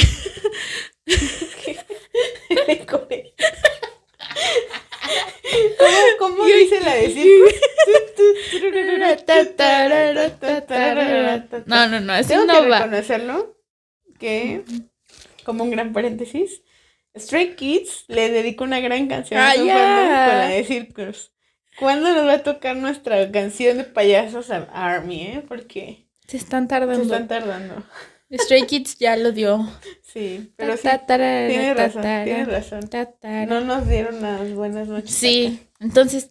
Pues cuando Estoy- en estoy- Unidos te refieres, ¿no? Cuando Ajá. a este lado del mundo. sí, estoy celosa de Army de Corea, definitivamente, lo admito. Estoy celosa. Adivina quién es como Tae. Que se conectó para ver si ya iba a salir el programa y es hasta la próxima semana. ¿Tú? Yo también. De que aquí esperando y no pasa nada. Ah, no, no. Ay, Y de, decía. BTS el- la próxima semana. Yo no entiendo eso. Ah, ¿Por, qué, ¿Por qué se retrasó una semana? No, porque BTS va a ser pregrabado. Mm, Yo me imagino que por la agenda que tienen, pues lo pregrabaron porque Pero, la mayoría de la mayoría de artistas sí están en vivo. pero eso es raro porque usualmente luego, luego de que sale la canción, a, a los días siguientes son... Ah, no, pero porque ahorita están. No, pues porque, por ejemplo, el día. O sea, está cañón. El viernes fueron a NBC, donde está este. ¿Cómo se llama tu vallas de Hypen? Que se me olvida su nombre. Donde está Woon Suwon. Y, ajá. Y al mismo tiempo que estaba en vivo el programa, BTS estaba llegando para grabar. Ah. O sea, si hubieran querido que saliera ese día, hubieran tenido que organizarse. Entonces, a lo mejor ahí tuvo que ser una cosa de lógica, de gestión, digo, de que, pues sí, de los programas y eso. Y pues a lo mejor por tiempos no van a poder estar el próximo viernes. Igual en este de Inkigai, o sea, Ay, sí, porque Jungkook que- y J-Hope van para Estados Unidos, ¿no? ujú, es ese tipo de cosas. Un punto. Son esas cosas que dices tú, la agenda no los permite, pero pues el que no esté en vivo no significa que no, no vaya a ser igual de importante. No, solo que se me hizo raro. Sí, sí sí es raro, sí es raro. Pero aquí lo importante es que no tenemos envidia, amiga. Tenemos envidia, definitivamente. Pero bueno, envidia de la buena. Ya nos Sí, de tocará, la ya nos buena. tocará. Sí, sí, sí. Lo que me da bien. gusto es que les dieron regalos. Ya tenía mucho tiempo que no les regalaban cositas. Ajá. Y yo creo que siempre es bonito que salgas y digas, ay, mira, vine. me hicieron Y, eh, un O sea, detalle. el hecho de que yo ya viniera ya era un regalo y ahora que me diste como detalles es bonito. Me pregunto yo, ¿se van a comer las galletas o las van a guardar como alguien que yo estoy viendo en este momento que no se come las galletas porque BTS? Es que era la cara del, Na- del Namjoon. También he he escuchado así armies que dicen, mi pastel fue de Jimmy Amiga, y no me lo quería comer. amiga. Es que si yo guardé un empaque del McDonald's, ¿tú crees que no voy a guardar una galleta con que viene de ellos? También pensaba eso, pero la galleta se come y, y el empaque no. ¿Qué tal que De todas formas, aún así me la comí el día de mi cumpleaños. Ah, bueno, eso es bueno. Me esperé mucho, sí, pero valió la pena. Fue un momento, este, ¿cómo se llama? Especial. Exacto. Como, con, como los cupcakes de Stray Kids, también Ah, sí. me dio cosa comerlos. Sí, bueno, es que cuando alguien tiene la cara de tu, de tu valla. Literal, me voy a comer a mi vallas. Te vas a comer a tu valla. Mm. Pues que la gente que hace temáticos, o sea, fiestas temáticas, o en este caso que les dieron los BTS, o sea, te regalaron algo, es como, o como decíamos la vez pasada que los papás de God Seven regalaron comida para agradecer a Agase. ¿Se habrán comido esa comida? Imagínate que el, pro- el progenitor de, de esa bella obra de arte te haya regalado algo. Wow. Aparte de regalarte a su hijo. Sí, doble regalo. Ay, te fuiste bien chido. Bien, por eso somos amigas. En fin, Me yo encanta, me encanta. creo que ya estamos bien em- emocionales para entrar en materia. Espérate. ¿De Tengo qué? algo que comentar súper rápido. ¿Qué? Dilo, dilo. Los tatuajes. Sí, qué bueno que lo dices. Realmente te juro que yo nunca me imaginé a, a Namjoon, a Jin y a Suga con tatuajes. Ni a Hobbies, porque el Hobbies ahí con su... que ni siquiera se, se ha perforado las orejas, dije, ¿qué? Bueno, es que hay gente que nos da más miedo a una perforación que un tatuaje. Punto. Exacto. Sí, está canijo. Yo saco a colación tu comentario para que lo, lo extiendas, pero yo no había pensado en los lugares en donde se tatuó Jimmy. Hasta que lo dijiste tú. Pero que para mí fue como, ah, sí, tatuaje, se ha tatuado mucho. Y como ya Jungkook tiene toda la manga ya tatuada, como que los tatuajes de Jimmy fue como, ah, sí, se tatuó. Hasta que tú mencionaste exactamente el dato de que los lugares en donde se ha tatuado Jimin. Son los más dolorosos. Es que sí, yo, yo cuando, de las veces que me he todo, me pongo a buscar esas imágenes de zonas más dolorosas. Y Jimmy literal es como de, ahí duele más, ahí lo quiero. En los dedos, en el cuello, atrás de la oreja, en la espalda, toda la espalda, porque sí es cierto que tiene todas las fases luna- lunares. Es un dolor terrible porque es el hueso. Y luego en la muñeca, la muñeca duele, yo lo sé. Y él lo hizo más arribita y sí duele. El de la costilla, que fue su primer tatuaje, la neta se pasó de lanza. Como los tatuadores lo dicen, es que el primer tatuaje no debe ser en la costilla porque duele un chingo. Y ahí va Jimmy y se tatúa ahí. Que qué valor, ¿eh? Porque ese hombre ha de ser muy resistente al dolor, igual que el Jungkook. Sí, Sí. sí, de que, wow. Aparte, el contraste de, de que Jimin, Jimin y Jungkook viendo que los Hyuxia se tatúan por primera vez. Ah, ese de, e- ese mismo que te dije, ¿no? De Namjoon diciendo, si parece, si parezco que mato gente, ¿no? Con mi tatuaje chiquitito de dos, de menos de dos centímetros en el talón. Oye, pero ya, ya, son rebeldón. Ya, completamente. Yo Y- creo y que ¿sabes? sí. ¿Sabes qué me da risa? Que salió eso de que Namjoon usando short para presumir su nuevo tatuaje y Jungkook con el brazo forrado de tatuajes y usando manga larga siempre. Y jalándoselas más para que no se Exacto. le vean las Que manos. honestamente, si yo fuera tan genial para diseñar todo mi brazo, yo tampoco lo presumiría porque hay gente copiona. Y no. En serio, envidia, la la envidia, envidia. pues es que sí, o sea, si me voy a romper la cabeza armándome todo el brazo, pues que alguien me copie como lo hicieron algunas personas, pues no. Sí, eso sí. Pues quién sabe, ya ves que también como Co- Corea es raro. También entre que puede ser que te sientas raro a veces o que te dé flojera buscar ropa para presumirlos. Entre eso, o sea, Ah, o sea, quién sabe, es raro. Aparte tiene todo el brazo tatuado. O sea, en algún momento se le va a ver un tatuaje a Jungkook. Y Jimmy me parece una cosa impresionante porque ese tatuaje en la espalda, o sea, Jimmy siento que aparte de dolorosos, se tatúa en lugares muy sexys. Ah, sí. Es O que sea- Jimin es sexy. Jimmy es sexy, o sea, está en el diccionario al lado de la palabra sexy. Entonces, sí está canijo, pero a mí me parecía curioso porque cuando dijeron que se iban a tatuar todos, yo dije, ay, no creo. Y ahorita como que, ay, Creo que el Hobbies lo tiene en el talón de Aquiles. Jean, tu Jean se pasó terrible. El ¿En Jean dónde? se pasó terrible porque él dijo que lo tiene en la cintura. Ese sí se pasó de sexy y atrevido. Pues hasta no ver, no creer. Oye, ¿y si Jimin tiene La un tatuaje verdad. en la, en la cintura. Es probable. Yo siento que Jean lo dijo de broma, pero como ya sabes ¿Quién que sabe? Jean dice una cosa y no sabe si es broma o qué es, solo el tiempo lo Amiga, sí es cierto. Es ¿Quién que sabe del tiempo? a- Porque si es ahí, pues ¿cómo lo va a enseñar? Pues ve- veremos. Es que vayas, vemos, chistes no sabemos. Lo conoces muy bien, Es está que, bien. es que Jean vayas, o sea, A mí me dio risa porque se supone que Suga fue una imagen que no creo que sea cierta porque no la vi circular mucho, pero se supone que sí, que Suga también lo subió a sus historias, pero tiene un 7 como de menos de un centímetro, así bien chiquito. Y yo dije, este güey y yo pensamos igual. o sea, el mío no es tan chiquito, pero sí está chiquito, entonces pues a ver si es de fue él. gracioso. A ver si es de él. Si es de él, pues Tienes razón. compartimos neuronas. Y falta que el de él sea más grandote, ¿no? Ándale. Güey. Ahora Sí. podemos decir, compartimos tatuaje con BTS. Sí, sí, tenemos el 7 igual que ellos. Y ellos, nos, copiaron. Se nos conectaron las neuronas. Momentos brillantes en este podcast.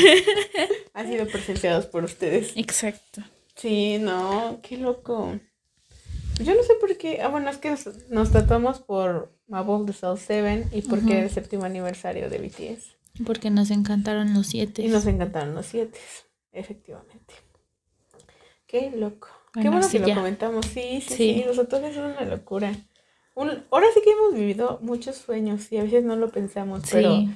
eso de los Instagram, el que BTS tenga más este conciertos en vivo o estilo en plug, el hecho que BTS se tatúe, o sea, son cosas que eran sueños para nosotras hace años y ahorita es como que se está volviendo realidad y es increíble. Porque también el concierto que sacaron hoy por el aniversario, que ya viste quién fue el invitado. Sí, quedamos bien estúpidas Yo las dos. sabía que iba a pasar eso, pero nos Yo porque nuestra chamba es venir a hacer suposiciones y para luego retractarnos. No, no, no, sí. Yo, la verdad, no me decepciono. No. Porque esa, ese vato en esa batería, no, no. Yo dije, no, es que, es que con Bruno hace magia. ¿Cómo no? Solo que voy a buscar su nombre porque siempre se me olvida. Solo me acuerdo que sale en el proyecto de Sonic con este Bruno Mars, que nos ha Ajá. regalado muchas rolas. Me acordé de estar cantando. Ah, ¿Sabes cómo canta que le comparan con una tortuga? ah, sí. Quien entendió, entendió. Perdón, pero. No manches. Ay, sí, pero bueno. La verdad es que yo esperaba más canciones, pero no me quejo que hayan sido esas tres canciones, porque está bonito. Sí fueron tres, ¿no? O ya lo sí, ¿no? Yo no lo he visto completo. Ah, entonces. Pero I'm pues sorry. siento que siento que está bien. O sea, esos esos eh, estilos de conciertos son para pues para disfrutarse y para no atrabancarse con una cantidad este exorbitante de de canciones y todo eso, así que Ajá. Que hasta siento que estuvo padre porque como aquí en Latinoamérica se estrenó entre la, en la mañanita, aquí en México a las 7. Creo que estuvo padre porque si eres Godín, pues te dio chance, porque estuvo cortito. Te dio Sí. chance. sí, pues es una media hora que te pudiste aventar ahí en el medio y todo. Ah, sí, ya tengo el nombre. Anderson Pack. que es el que está en proyecto con este con este Bruno Mars, Sí. que es el ese dúo tan increíble que es el de ay, el de An Evening with Sing Sonic, Ajá. que nos ha regalado joyas maravillosas. Creo que fueron mis favoritos de los Grammys. Sí, sí, sí, sí, definitivamente. Que sí nos dio gusto que ganaron una categoría, ¿te Sí. acuerdas? Creo que yo dije que era el único que me había gustado que ganara. Sí, creo que sí. Pero la verdad es que yo, o sea, sí no fue ninguno de los que dijimos que de Lulus tan grandes teníamos, pero sí me dio gusto. Sí me dio gusto porque el, el hombre toca increíble. O sea, Increíble, sí. esas percusiones. Aparte estuvo padrísimo porque tenían coristas. Qué brutales coristas. O sea, ay, no, no, no. Hicieron que se lucieran mucho más las canciones y obviamente eh, la música en vivo siempre se agradece. Ujú. En fin, precioso. En fin, pues vamos a comentar un poquito el asunto de el debut, ya que estamos con todo este ánimo. La verdad es que estaba yo pensando un poco, o sea, todo lo que se ha comentado mucho ahorita ha sido como relacionado con su trayectoria y lo que han logrado. Pero yo estoy tratando de invitarlos ahorita, invitarles a que nos vayamos al, al 13 de junio del 2013 a las 6 de la tarde en ese evento de música en el que, en el que debutaron BTS, porque la verdad es que es increíble. Ahorita como que, sí con toda la trayectoria y todo, me parece algo muy padre que siempre empezaron como con el concepto tan claro y con el pie derecho, que parece ser que todo lo tenemos tan obvio y en nuestra cara que a veces no, no nos damos cuenta. Estaba yo pensando eso porque hagan de cuenta que, pues ahorita con el asunto de los promocionales de los teasers, ya ves que salió esto de las, las balas, que fue, que fue muy literal y todo. Sí hubo mucho esa tendencia del sentimentalismo, decir, eso que interpretábamos de los simbolismos, de que si por las críticas que le hacen a su belleza de J-Hope, o los comentarios que le han hecho a, a RM y todo el asunto, pues sí es cierto, pero caía mucho en el, en el sentimentalismo de decir, pobrecitos BTS, han sufrido mucho, pobrecitos BTS, pero aquí viene una cosa que me dio un switch. Que, o sea que sí, es, es cierto, o sea, han sufrido mucho y todo. Pero nacieron en una industria así, con cosas que no son normales, que ahora pensamos que son normales. Pero al mismo tiempo no es como para satanizar el lado oscuro del K-pop y puro sufrimiento, porque si lo piensas un buen así, episodio. sí, porque si lo piensas así, también los atle- atletas de alto rendimiento también sufren ese tipo de explotación. en Los caso. artistas, los bailarines. O sea, general, Ujú. o sea, o sea, entrar en una universidad de bellas artes es una cosa impresionante. Entonces, es un sufrimiento común en muchas cosas. Entonces, no nos podemos ir de un lado decir, eh, qué pobrecitos, y por el otro decir, ay, no, es que eso no está bien. Porque justamente a lo que voy es que todo está en el nombre, Fernanda. ¿Qué fue lo que nos nombre. acaban de sacar? Lo mejor está por venir. No, no, no. Proof. Ah, We are bulletproof. ajá. O sea, ellos, la actitud BTS no debería ser otra que la de decir, aviéntame tus balas. Y creo que esa actitud necesitamos recuperarla, hermanas, porque nos hemos hecho muy blanditos a veces o muy duros. Ajá. Aquí necesitamos un escudo con una fuerza suficiente para aguantar las balas.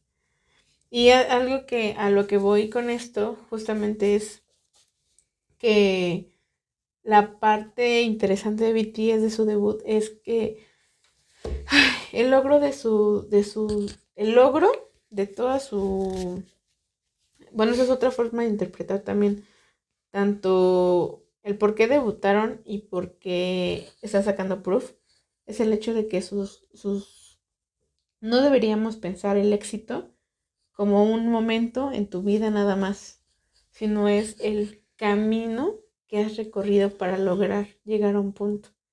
Y como que BTS pareciera que es como, ay, pues tuvieron suerte, ay, no, pero en realidad es un camino que está en su trayectoria, que han recorrido para poder encontrar y lograr todo esto. ¿Por qué lograron todo lo que lograron? Por estar corriendo, por la libertad creativa, por el vínculo con fans, por muchas cosas. El Jungis te va a decir, no lo sé, yo estaba corriendo. Pero con el con su debut, vaya, pasó lo mismo. Yo ahorita estaba viendo y pensando todo eso y realmente la forma en la que ellos lograron debutar es porque ya tenían un trabajo detrás. O sea, RM no empezó a rapear antes, empezó a rapear muchísimos años antes de debutar. Y alguien le dio el contacto y así fue que entró igual Suga. Suga, o sea, vivía también de sus raps. O sea, el que estudiara Jimmy, o sea, todos de alguna manera ya estaban encaminados a ese, a, ese camino. O sea, eso es lo, increíble de, de lo que ahora llamamos éxito.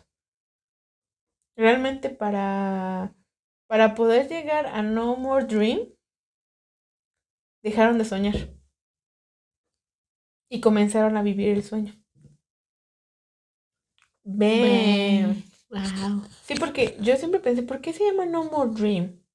Si la canción te está diciendo que veas si realmente estás soñando, porque vives, vives en automático, es lo que la gente te dice. ¿Y por qué se llama No More Dream? Y yo he pensado que quizás tiene que ver con eso. En el momento que dejas de imaginar o de soñar como esa persona que ve lejano eso que quiere y comienza a vivir el sueño, no se trata de que las cosas van a empezar fáciles y en el momento, o sea, como diciendo, ah, ya, voy a empezar cuando, cuando el clima esté bien y cuando esté esto bien, y no, no va a pasar así. Cuando comienzas a vivir tu sueño es de verdad arriesgarte a vivir las cosas hacia el camino que quieres lograr. Y eso pues obviamente va a implicar muchas cosas, pero me parece increíble cómo BTS empieza y así es como se ha mantenido. O sea, por alguna razón, por eso BTS ha estado como está. El hecho de que haya empezado con No More Dream es la forma para mí de decir, somos a prueba de balas porque ellos ya sabían a qué se iban a enfrentar si empezaban a cantar y hablar lo que ellos querían. O sea, ¿de qué otra manera vas a, de qué manera esperas que la gente te va a tratar si no estás cantando de amor y cosas bonitas y cosas agradables cuando también tus letras son incómodas? Perdón, pero No More Dream no es bonita. No More Dream es muy incómoda. Y hay gente a la que no nos gusta la incomodidad. Y por eso también iban a ganarse haters. Pero BTS ha sido firme en, el poder que tiene su voz y su mensaje. Y yo creo que también por eso Bang PD les puso Bangtan Boys. O sea, Bangtan Sueño El riesgo de, de vivir tu sueño y de hablar como hablas y pensar por ti mismo implica también el riesgo de exponerte. Entonces siento que si nos vamos más para atrás, creo que el punto de BTS tiene una fortaleza mucho, mucho mayor de la que pensábamos, porque muchos dicen, love yourself, amate a ti mismo. Y creo que BTS desde antes, aunque no estaba enfocado tanto en el love yourself, sí estaba enfocado en el speak yourself, por ejemplo. No sé cómo lo veas, pero bueno. Estaba pensando eso porque no sé, nunca había, nunca había enfocado tanto en No More Dream, más que ahorita, pues como ha sonado mucho. Y ahorita que leímos la, ahorita que tuve que leer la letra para la frase, dije, BTS quizás tiene que soñar de nuevo. O a lo mejor BTS no está soñando ahorita y va a empezar a soñar otra vez. Ándale, puede ser. Puede ser, pero bueno.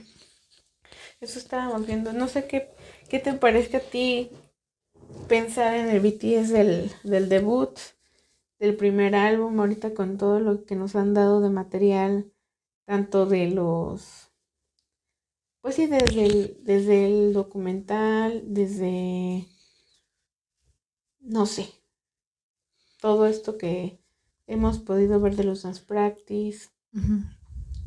¿Qué te parece? No sé. Eh, bueno, Gaby me dijo, me dijo que viera un documental No me acuerdo si ya lo habíamos comentado. No. El nombre del documental. Bueno, es un documental eh, que en general creo que va encaminado a toda la carrera de BTS, pero también como en el primer episodio, que es el que vi, como que aúna toda la industria del K-pop. Pero algo que yo noté mucho fue, eh, bueno, se basa en los diarios de los chicos antes del debut. Son donde ellos se graban y comentan que hicieron ese día o qué están haciendo, en qué están concentrados. Y algo que noté fue que todos, a pesar de que ya iban a debutar, se veían como que súper cansados y creo que incluso un poco desanimados. Porque yo me imagino, o sea, es como les comentaba, siento que fue un algo muy difícil todo lo que tuvieron que pasar para poder debutar y entiendo que así es como que siempre que quieres algo artístico o algo del deporte o algo así. Pero yo me imagino lo difícil que ha de ser que vas a debutar y no te sientes con confianza ni, ni en cuanto a talento o apariencia, que es muy importante allá. Y este, y aparte estás cansado, sin dormir, sin, sin ideas, ya este desanimado. Y fue algo que me puso triste porque Jungkook decía, este, el día de hoy vengo de mi práctica y antes de eso fue mi graduación. Y dice, yo pensé que iba a estar más alegre, pero por alguna extraña razón no lo estoy. Y dije, qué tan difícil ha de haber sido esa etapa para él como para no haber disfrutado de su salida de la escuela.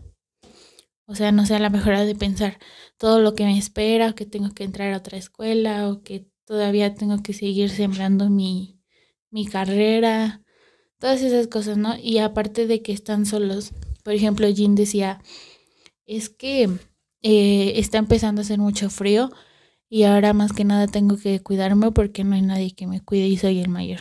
Y fue como, es cierto, todo, todo eso que tuvieron que pasar para llegar hasta este momento fue algo que me quedé pensando. Y también la abrumadora cosa porque, bueno, este documental, como un paréntesis importante, y yo como una persona que ama los documentales con todo su corazón, es para mí uno de los trabajos documentales eh, más impresionantes que se, que se han hecho de BTS, por no decir que es el mejor. Entonces tienen que ir a verlo. El canal se llama The Race of Bangtan y creo que no hay mejor manera de conocerlos que aquí. Entonces, pues yo les recomiendo que, lo vayan a ver, porque así van a poder ir disfrutando de cada cosa con muchos detalles, porque de verdad está tan bien documentado que dices tú, ¿cómo consiguieron tanta información, tantas fotos?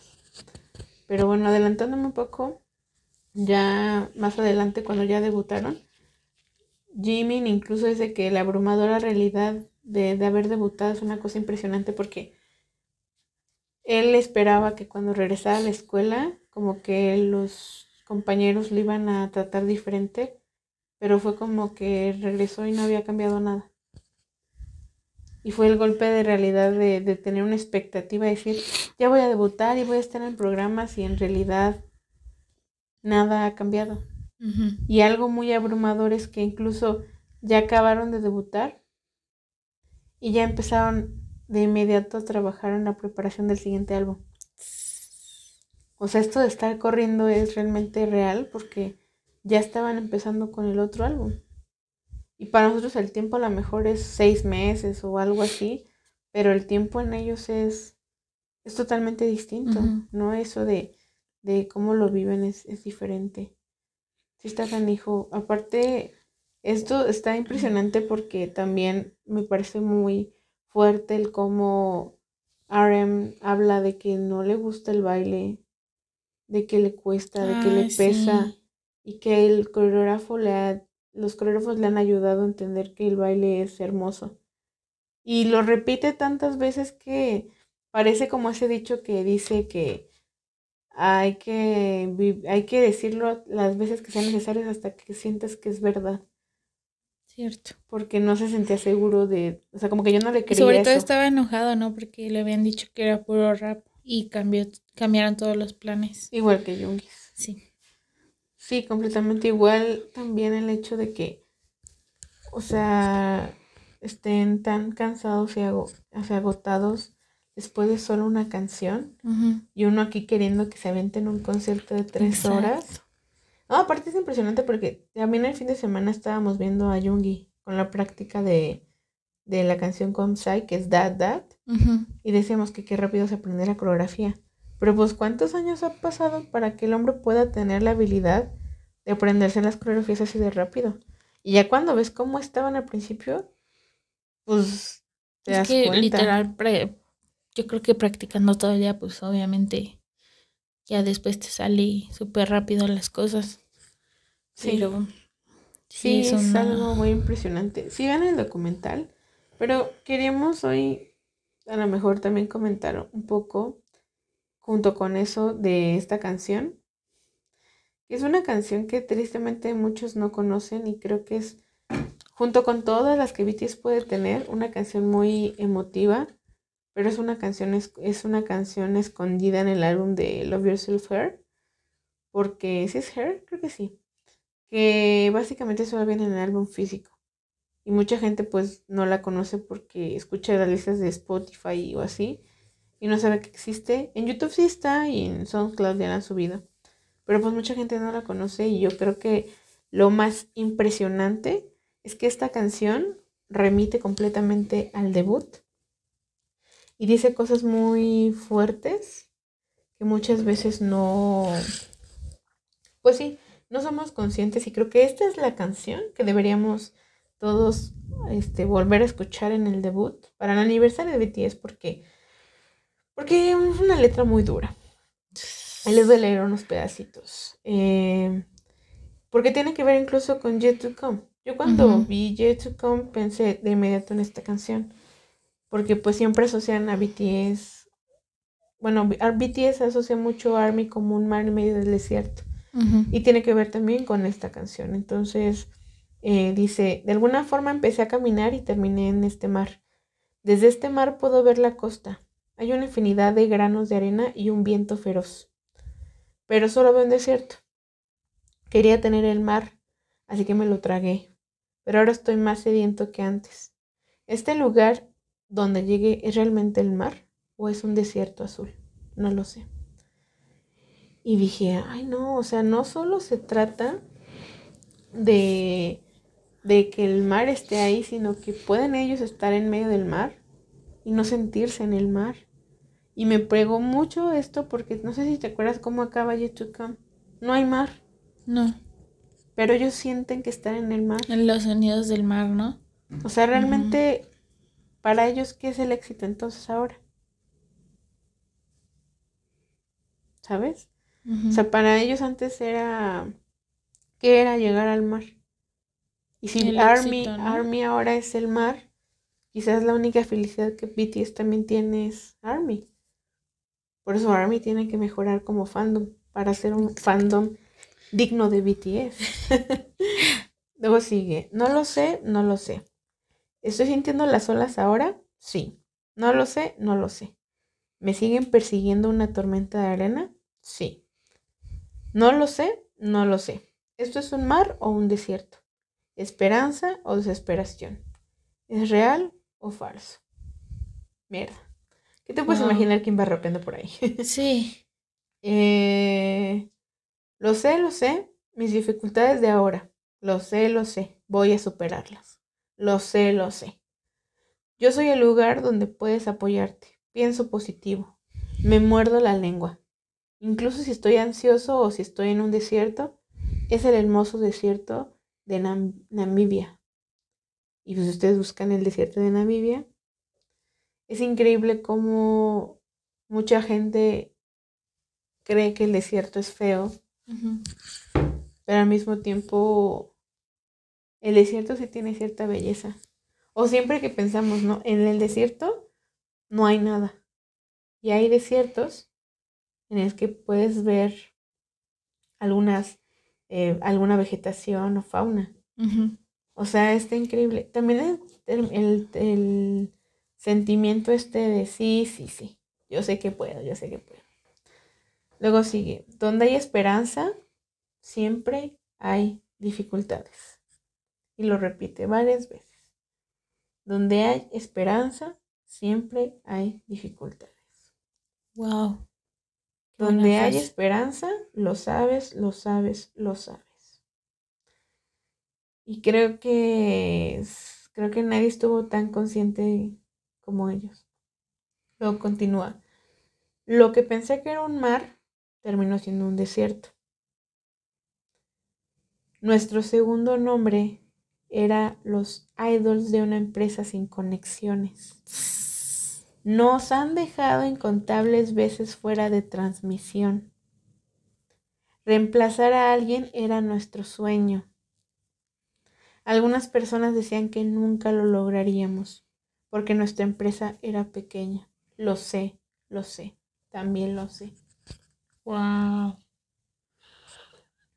Ouch. ¿Y qué te cuenta aquí? La historia de su debut. se lo están, se lo está respondiendo porque sí lo saben. Pero es que lo, es que, por eso, sí es la canción de su debut. No solo es de su trayectoria hasta ese punto cuando salió, sino era la canción de su debut. Creo que nunca han sido tan explícitos al decirlo y esto estoy segura que es la parte de Jungi. Porque ya sabes que Jungi es, Jungi es Así es. Así de directo. Pero, o sea, nada más, o sea, este párrafo está pesado. De una empresa pequeña y sin conexiones. Y recuerden ustedes que BTS usó las playeras con sus nombres mucho tiempo más que el resto. Porque ellos tenían la intención de que recordaran sus nombres. ¿Por qué? Porque eran una empresa chiquita y sin conexiones. Y luego lo que a mí más me dejó en shock cuando leí la, la letra, perdón, es esto. Nos han dejado incontables veces fuera de transmisión. Y ahí es donde dices tú, los programas te ayudan a promocionarte, pero necesitas mucho para, para poder estar en esos programas. Y ahora reemplazar a alguien era nuestro sueño. ¿Se han preguntado por qué el dance practice de No More Dream y We Are Bulletproof es más corto? Pues es por eso. Porque no tenían el tiempo que podrían tener ahora. Tenían menos tiempo y tenían que aprovecharlo para demostrarlo en ese poco tiempo. De lo que eran capaces. O sea, básicamente BTS debutó solo porque un grupo canceló. Gracias, bendito grupo que canceló. Pero está cañón, porque ahora te puedes dar cuenta que el, el no, eh, porque es que tú ves la actitud de ellos en sus Bangtan Bombs de ese momento, bueno, sus materiales y todo, y ellos estaban felices porque cada actuación quieren mejorar, y creo que Jovi en un momento dijo, yo me califico con un 50 de 100 y el 50 se lo dejo a mi futuro. Oh, wow. Estaban, a pesar de todo, estaban felices y satisfechos. Pero porque era la cara que querían mostrar. Ahorita nos están contando. Yo, mi sueño fue reemplazar a alguien. O sea, imagínense el grado de desesperación de que si no hubieran reemplazado a alguien, no hubieran debutado. No, o no sé. No sé si ustedes lo están cachando, fue pero. súper difícil. Está impresionante. Sí. Incluso cuando tuvimos que dormir los siete en la misma habitación, tenías confianza. Antes de irnos a la cama, que mañana todo cambiaría. Vimos el espejismo del desierto, pero no podíamos alcanzarlo. Rezamos por poder sobrevivir en este desierto interminable. Rezamos para que esta no sea nuestra realidad. O sea, sabemos, ya nos han contado en otras entrevistas de cómo ha sido su realidad. Hay fotos de sus dormitorios antes, cómo de cómo fue la primera comida del festa. Mm, sí. Oh. Y a pesar de todo, todos los días soñaban con un mejor mañana. Tenían mucha esperanza. Pero, justamente como dice la frase, donde hay esperanza, Siempre hay dificultades. ¡Ay! Ay, no, qué buena frase. No está. Y por eso, por eso J-Hop se llama J-Hop. Porque la esperanza no solita. La esperanza viene con dificultades. Quizás por eso también lo de su escudo abollado por dentro. Tiene más sentido. Mm, Pero, dice, por fin alcanzamos ese espejismo y se volvió la realidad. El desierto al que le temía se volvió un mar, lleno de nuestra sangre, sudor y lágrimas. Pero dentro de nuestra felicidad, ¿por qué sentimos ese miedo? Porque sabemos que este lugar solía ser un desierto. Y es como, no sé, yo leo esto y pienso, ¿y si se sienten así ahorita? Es que es una. ¿Cómo, cómo Por eso Come, o sea, Come tiene muchas cosas de most beau- beautiful moment in life. Pero yo pensé y dije, ¿y si la ilusión más grande no es esa y es esta canción? Y el fandom no hemos podido leerlo porque estamos pensando en otras canciones y no en esta canción, sí. Que es que es muy literal. No sé, ¿qué piensas tú? Porque está... A mí se me vino a la mente como el hecho de que, por ejemplo, podemos decir que el desierto era que ya habían debutado, pero no, que el mar era que ya habían debutado, pero el desierto, el desierto era que justamente eso que dices de Jimmy, ¿no? Que a pesar de que ya estaban saliendo en programas de televisión y todo eso, aún no eran reconocidos. Entonces era como de que ya estoy a un paso de, de lo que yo quería, pero aún así no es, no es lo que yo esperaba, ¿no? O cuando alcanzaron todo ese éxito, pero ellos no lo sentían así, sino que se sentían como presionados y estaban corriendo para seguir y seguir y seguir y seguir, y como que no lo sentían. Entonces estaban en un desierto, perdidos, ¿no? O como A también después dice Jungi, me encontré con una sombra. Uf. Porque ahí también tenemos ya la interpretación de la fama. La fama del éxito que, que también es una sombra y esa sombra es parte de ti. O sea, Sí.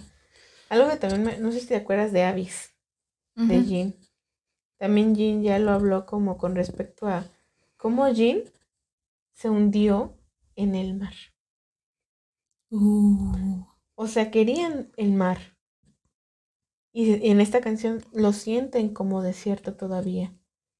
Pero Jean, hablando del éxito arrollador que fue en ese momento Dynamite, compu- o sea, compusieron Abyss. Y ahora el mar no es algo solamente bonito y tranquilo.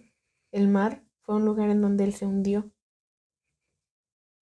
Buen punto. O sea, las referencias del mar y del desierto están Son demasiadas. Esto del sangre, sudor y lágrimas no solamente es por la canción.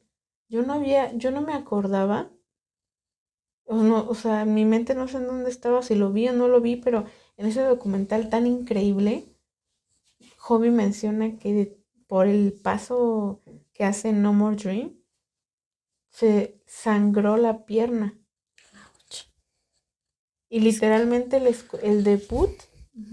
Les costó sangre, sudor y lágrimas. Sudor, demasiado. Sí, demasiado. Que ahí Sí, cuando- tiene como paréntesis es cuando dices tú, ¿cuánto les pagarán por limpiarle su sudor? Porque yo quiero. Te quiero, definitivamente. Y luego dice esta frase, este párrafo dice, no quiero llorar, no quiero descansar, no. ¿Qué tal que si descansamos un poco? No, no, no, no, no quiero perder. Es siempre un desierto, te lo dije todo. Así me pondré más triste. Ouch. Así que la pregunta del por qué corrían, porque si descansaban, podían perder. El descanso no era una opción para ellos. No. Y nuevamente seguimos con la frase, donde hay esperanza, siempre hay dificultades. Y lo siguiente, el océano, el desierto, el mundo, todo es la misma cosa, con nombre diferente. Veo el océano, veo el desierto, veo el mundo. Todo es la misma cosa, pero con diferente nombre. Es la vida de nuevo. Wow. Y de nueva cuenta, donde hay esperanza, siempre hay dificultades. Necesitamos estar desesperados para superar todas las dificultades. Necesitamos estar desesperados para superar todas las dificultades. Tiene sentido. Y así acaba la canción, sí. Wow. Qué buena canción. Sí. Y hoy me tuve el atrevimiento de leerla toda porque para mí Yet Come tiene más referencia en esta canción que en el resto de las canciones. Por cómo cerró la canción. A mí me, me saltó mucho porque nunca apareció un mar. Pero toda la canción estaba llena de sonidos del mar. Buen punto. ¿Cuál será ahora su desierto y cuál será ahora su mar? Supongo que el mar era Army. Y aparte algo increíble es que así como acaba la escena, ¿sí te acuerdas que están sentados como en, el video de Spring Day? Pero en el video de Spring Day estaban tristes. Sí, y, en este están felices. Creo que cada quien hará sus teorías y suposiciones, pero, pero mi recomendación es vayan a escuchar esta canción y vayan a ver el documental para que, para que valoremos mucho que, que no tuvieron suerte, sino que se prepararon mucho tiempo para tomar la oportunidad que era suya. Lucharon y corrieron mucho, ¿no? Por todo. Y creo que por eso ahora nos cuesta dar, darnos la oportunidad de conocer a un BTS que ya no está corriendo. Por eso sentimos raro también, porque nuestros grupos, como en tu caso Stray Kids, ATs, o sea, hay muy grupos que aún siguen corriendo. Porque aún no pueden descansar. Inclusive Twice. Twice también es un grupo que siento como ha corrido de cosas y cosas y cosas. Y esa percepción ahora la entiendo diferente. Pero nadie, nadie te había dicho, estoy corriendo. Nadie te había dicho, tranquila, tranquilo, tranquile, lo mejor está por venir. No sé, yo la verdad es que creo que la canción más importante para mí con respecto a la historia de BTS es esta canción que les acabo de leer. Es una canción poco valorada, poco escuchada, pero al mismo tiempo es la canción más literal de BTS. Si tú quieres saber cuál es la historia de su debut, nada más escucha ese rap que te acabo de leer diciéndote, debutamos porque alguien no se presentó. ¿Qué? No. y ahora todo el mundo pide porque vaya BTS a su programa. Y ahora BTS tiene el lujo de pregrabar sus presentaciones. Tiene el lujo de poder presentarse en los Mama o en los Melon y presentar por más de media hora. Pero ese lujo no fue un privilegio. Fue consecuencia de... Algo por lo que lucharon mucho. Algo por lo que lucharon mucho. Aparte que tiene que ver también con la cultura coreana y que es una cosa así, pero creo que autándolo un poco con No More Dream, si tengo que correr y luchar, y enfrentar dificultades y las balas de prejuicios y críticas, ¿por qué no mejor los enfrento por el sueño que quiero? Este mensaje a mí me llegó por la iluminación divina, mi experiencia de vida, de cuántas veces Por eso BTS nos llega a todas, a todos, a todos, en la edad que sea. ¿Cuántas veces tú estás sufriendo todo esto malo y dañando tu salud mental y física por algo que ni siquiera quieres ni te gusta? Esa es la única cosa que les dejo ahí. Y la cosa siguiente que dirá No More Dream, despierta y empieza a soñar. Porque si ya estás enfrentándote a una vida llena de prejuicios y dificultades, ¿por qué no mejor que sea por alcanzar el sueño que quieres? Y ahí sumamos a Paradise. Si no tienes un sueño ahorita, no te preocupes pero no dejes de creer.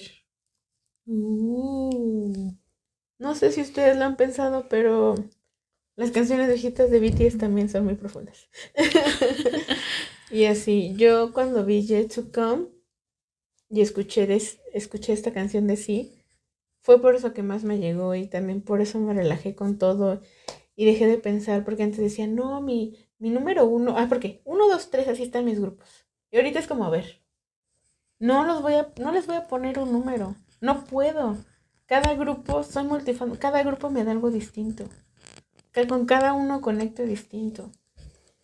Y en el caso de BTS, BTS tiene un lugar que nadie va a poder ocupar. Pero claramente lo más padre de BTS es que el mensaje que ellos tienen, ellos lo escriben y te lo regalan en canciones que a veces no valoramos. Y por eso es más importante para mí que valoremos la antología que nos están regalando. El capítulo que viene, no lo sabemos. Yo ya no quiero que corra. Y aparte dirá, dirá Bank PD desde el principio, hemos puesto por encima de la cantidad la calidad. Y espero que solamente ahorita la calidad es que ellos sean ellos mismos. Entonces la próxima vez que salga una canción estilo Permission to Dance, Border Dynamite, que es para un Grammy, la tomaremos y la disfrutaremos. Pero siempre tendremos en cuenta que BTS, BTS sabe en dónde está. Creo que cierro con mi, mi comentario de que lo más valioso de este comeback fue ver a BTS siendo humildes y volviendo a donde son, de donde empezaron. Por eso para mí la referencia del mar y del desierto es un recordatorio constante de que lo más importante es Army, pero también es recordar sus inicios. Y si ellos tienen muy claro que el desierto que vivieron fue ese tan horrible, yo creo que van a poder seguir buscando más mares explorar. no sé. La Gaby se puso muy filosófica. Me puse muy filosófica, pero porque, porque creo que no hemos valorado mucho esta canción. Así que vayan a valorarla. No sé qué quieres decir para cerrar. ¿Con qué te mm. quedas? No lo sé, creo que estoy procesando mucho lo que acabas de decir, pero sí en general creo que simplemente invitarlas a lo, invitarles a lo que ya les había dicho, eh, que valoren la carrera, la carrera de BTS, valoren cada era, este, valoren lo que nos están dando ahorita, lo que nos dieron durante la pandemia, eh, y que si se sienten de alguna forma eh, como que no conectan con BTS en este momento, pues que no se preocupen, que en algún momento lo van a hacer y si no, y si no lo logran, está bien, y este y simplemente tomen lo que lo que les llega, lo que les gusta y no se presionen por sentir más o por no ser como los demás en el fandom. Simplemente disfruta el momento. Disfruta lo que BTS nos está dando. Y felicidades por el aniversario a todos. Felicidades por el aniversario. Felicidades. Y felicidades por el comeback. Sí. Y gracias BTS por las tres nuevas canciones y por la antología y por el álbum porque está muy bonito y todo. Sí, al final de cuentas como siempre es como que volver a lo sencillo Ajá. y al origen. Si lo piensas así, este, esta antología y estas canciones son una carta de reconciliación también. Sí, Muy curioso. ahí voy de nuez. Pero bueno, espero que hayan disfrutado nuestra plática toda Con altos y bajos. altos y bajos, bien, bien profunda y bien absurda en momentos, como somos a veces. ¿no? Sí, Eh, lo mejor es que vayan ustedes a las fuentes, escuchen la canción, vayan a ver el documental que se los estaremos dejando, porque pues es que es un talentazo que no cualquiera tiene, tanto para hacer el documental como para traducirlo. Y al final de cuentas, pues ya saben, vivir a BTS es escuchar y ver a BTS. Y nada más. Como dice Fer, vivir el momento. YOLO. YOLO. YOLO. Y pues nada, nos escuchamos para el próximo episodio. Recuerden que estamos en Instagram como arroba el rincón de Armipod con del final, igual que en, En TikTok. TikTok. Y en Twitter estamos como rincón de Armipod. Eh, nos pueden escuchar en Spotify, Anchor, Apple Podcast, Google Podcast, Radio Public y muchas otras lugares, otros lugares. Exacto. Y pues nada, con ese sentimiento que, que les hemos dejado, que se sigan cafando la cabeza, donde hay esperanza, hay dificultades. Nos escuchamos para la próxima. Nos despedimos con, Con un un boraje. Boraje.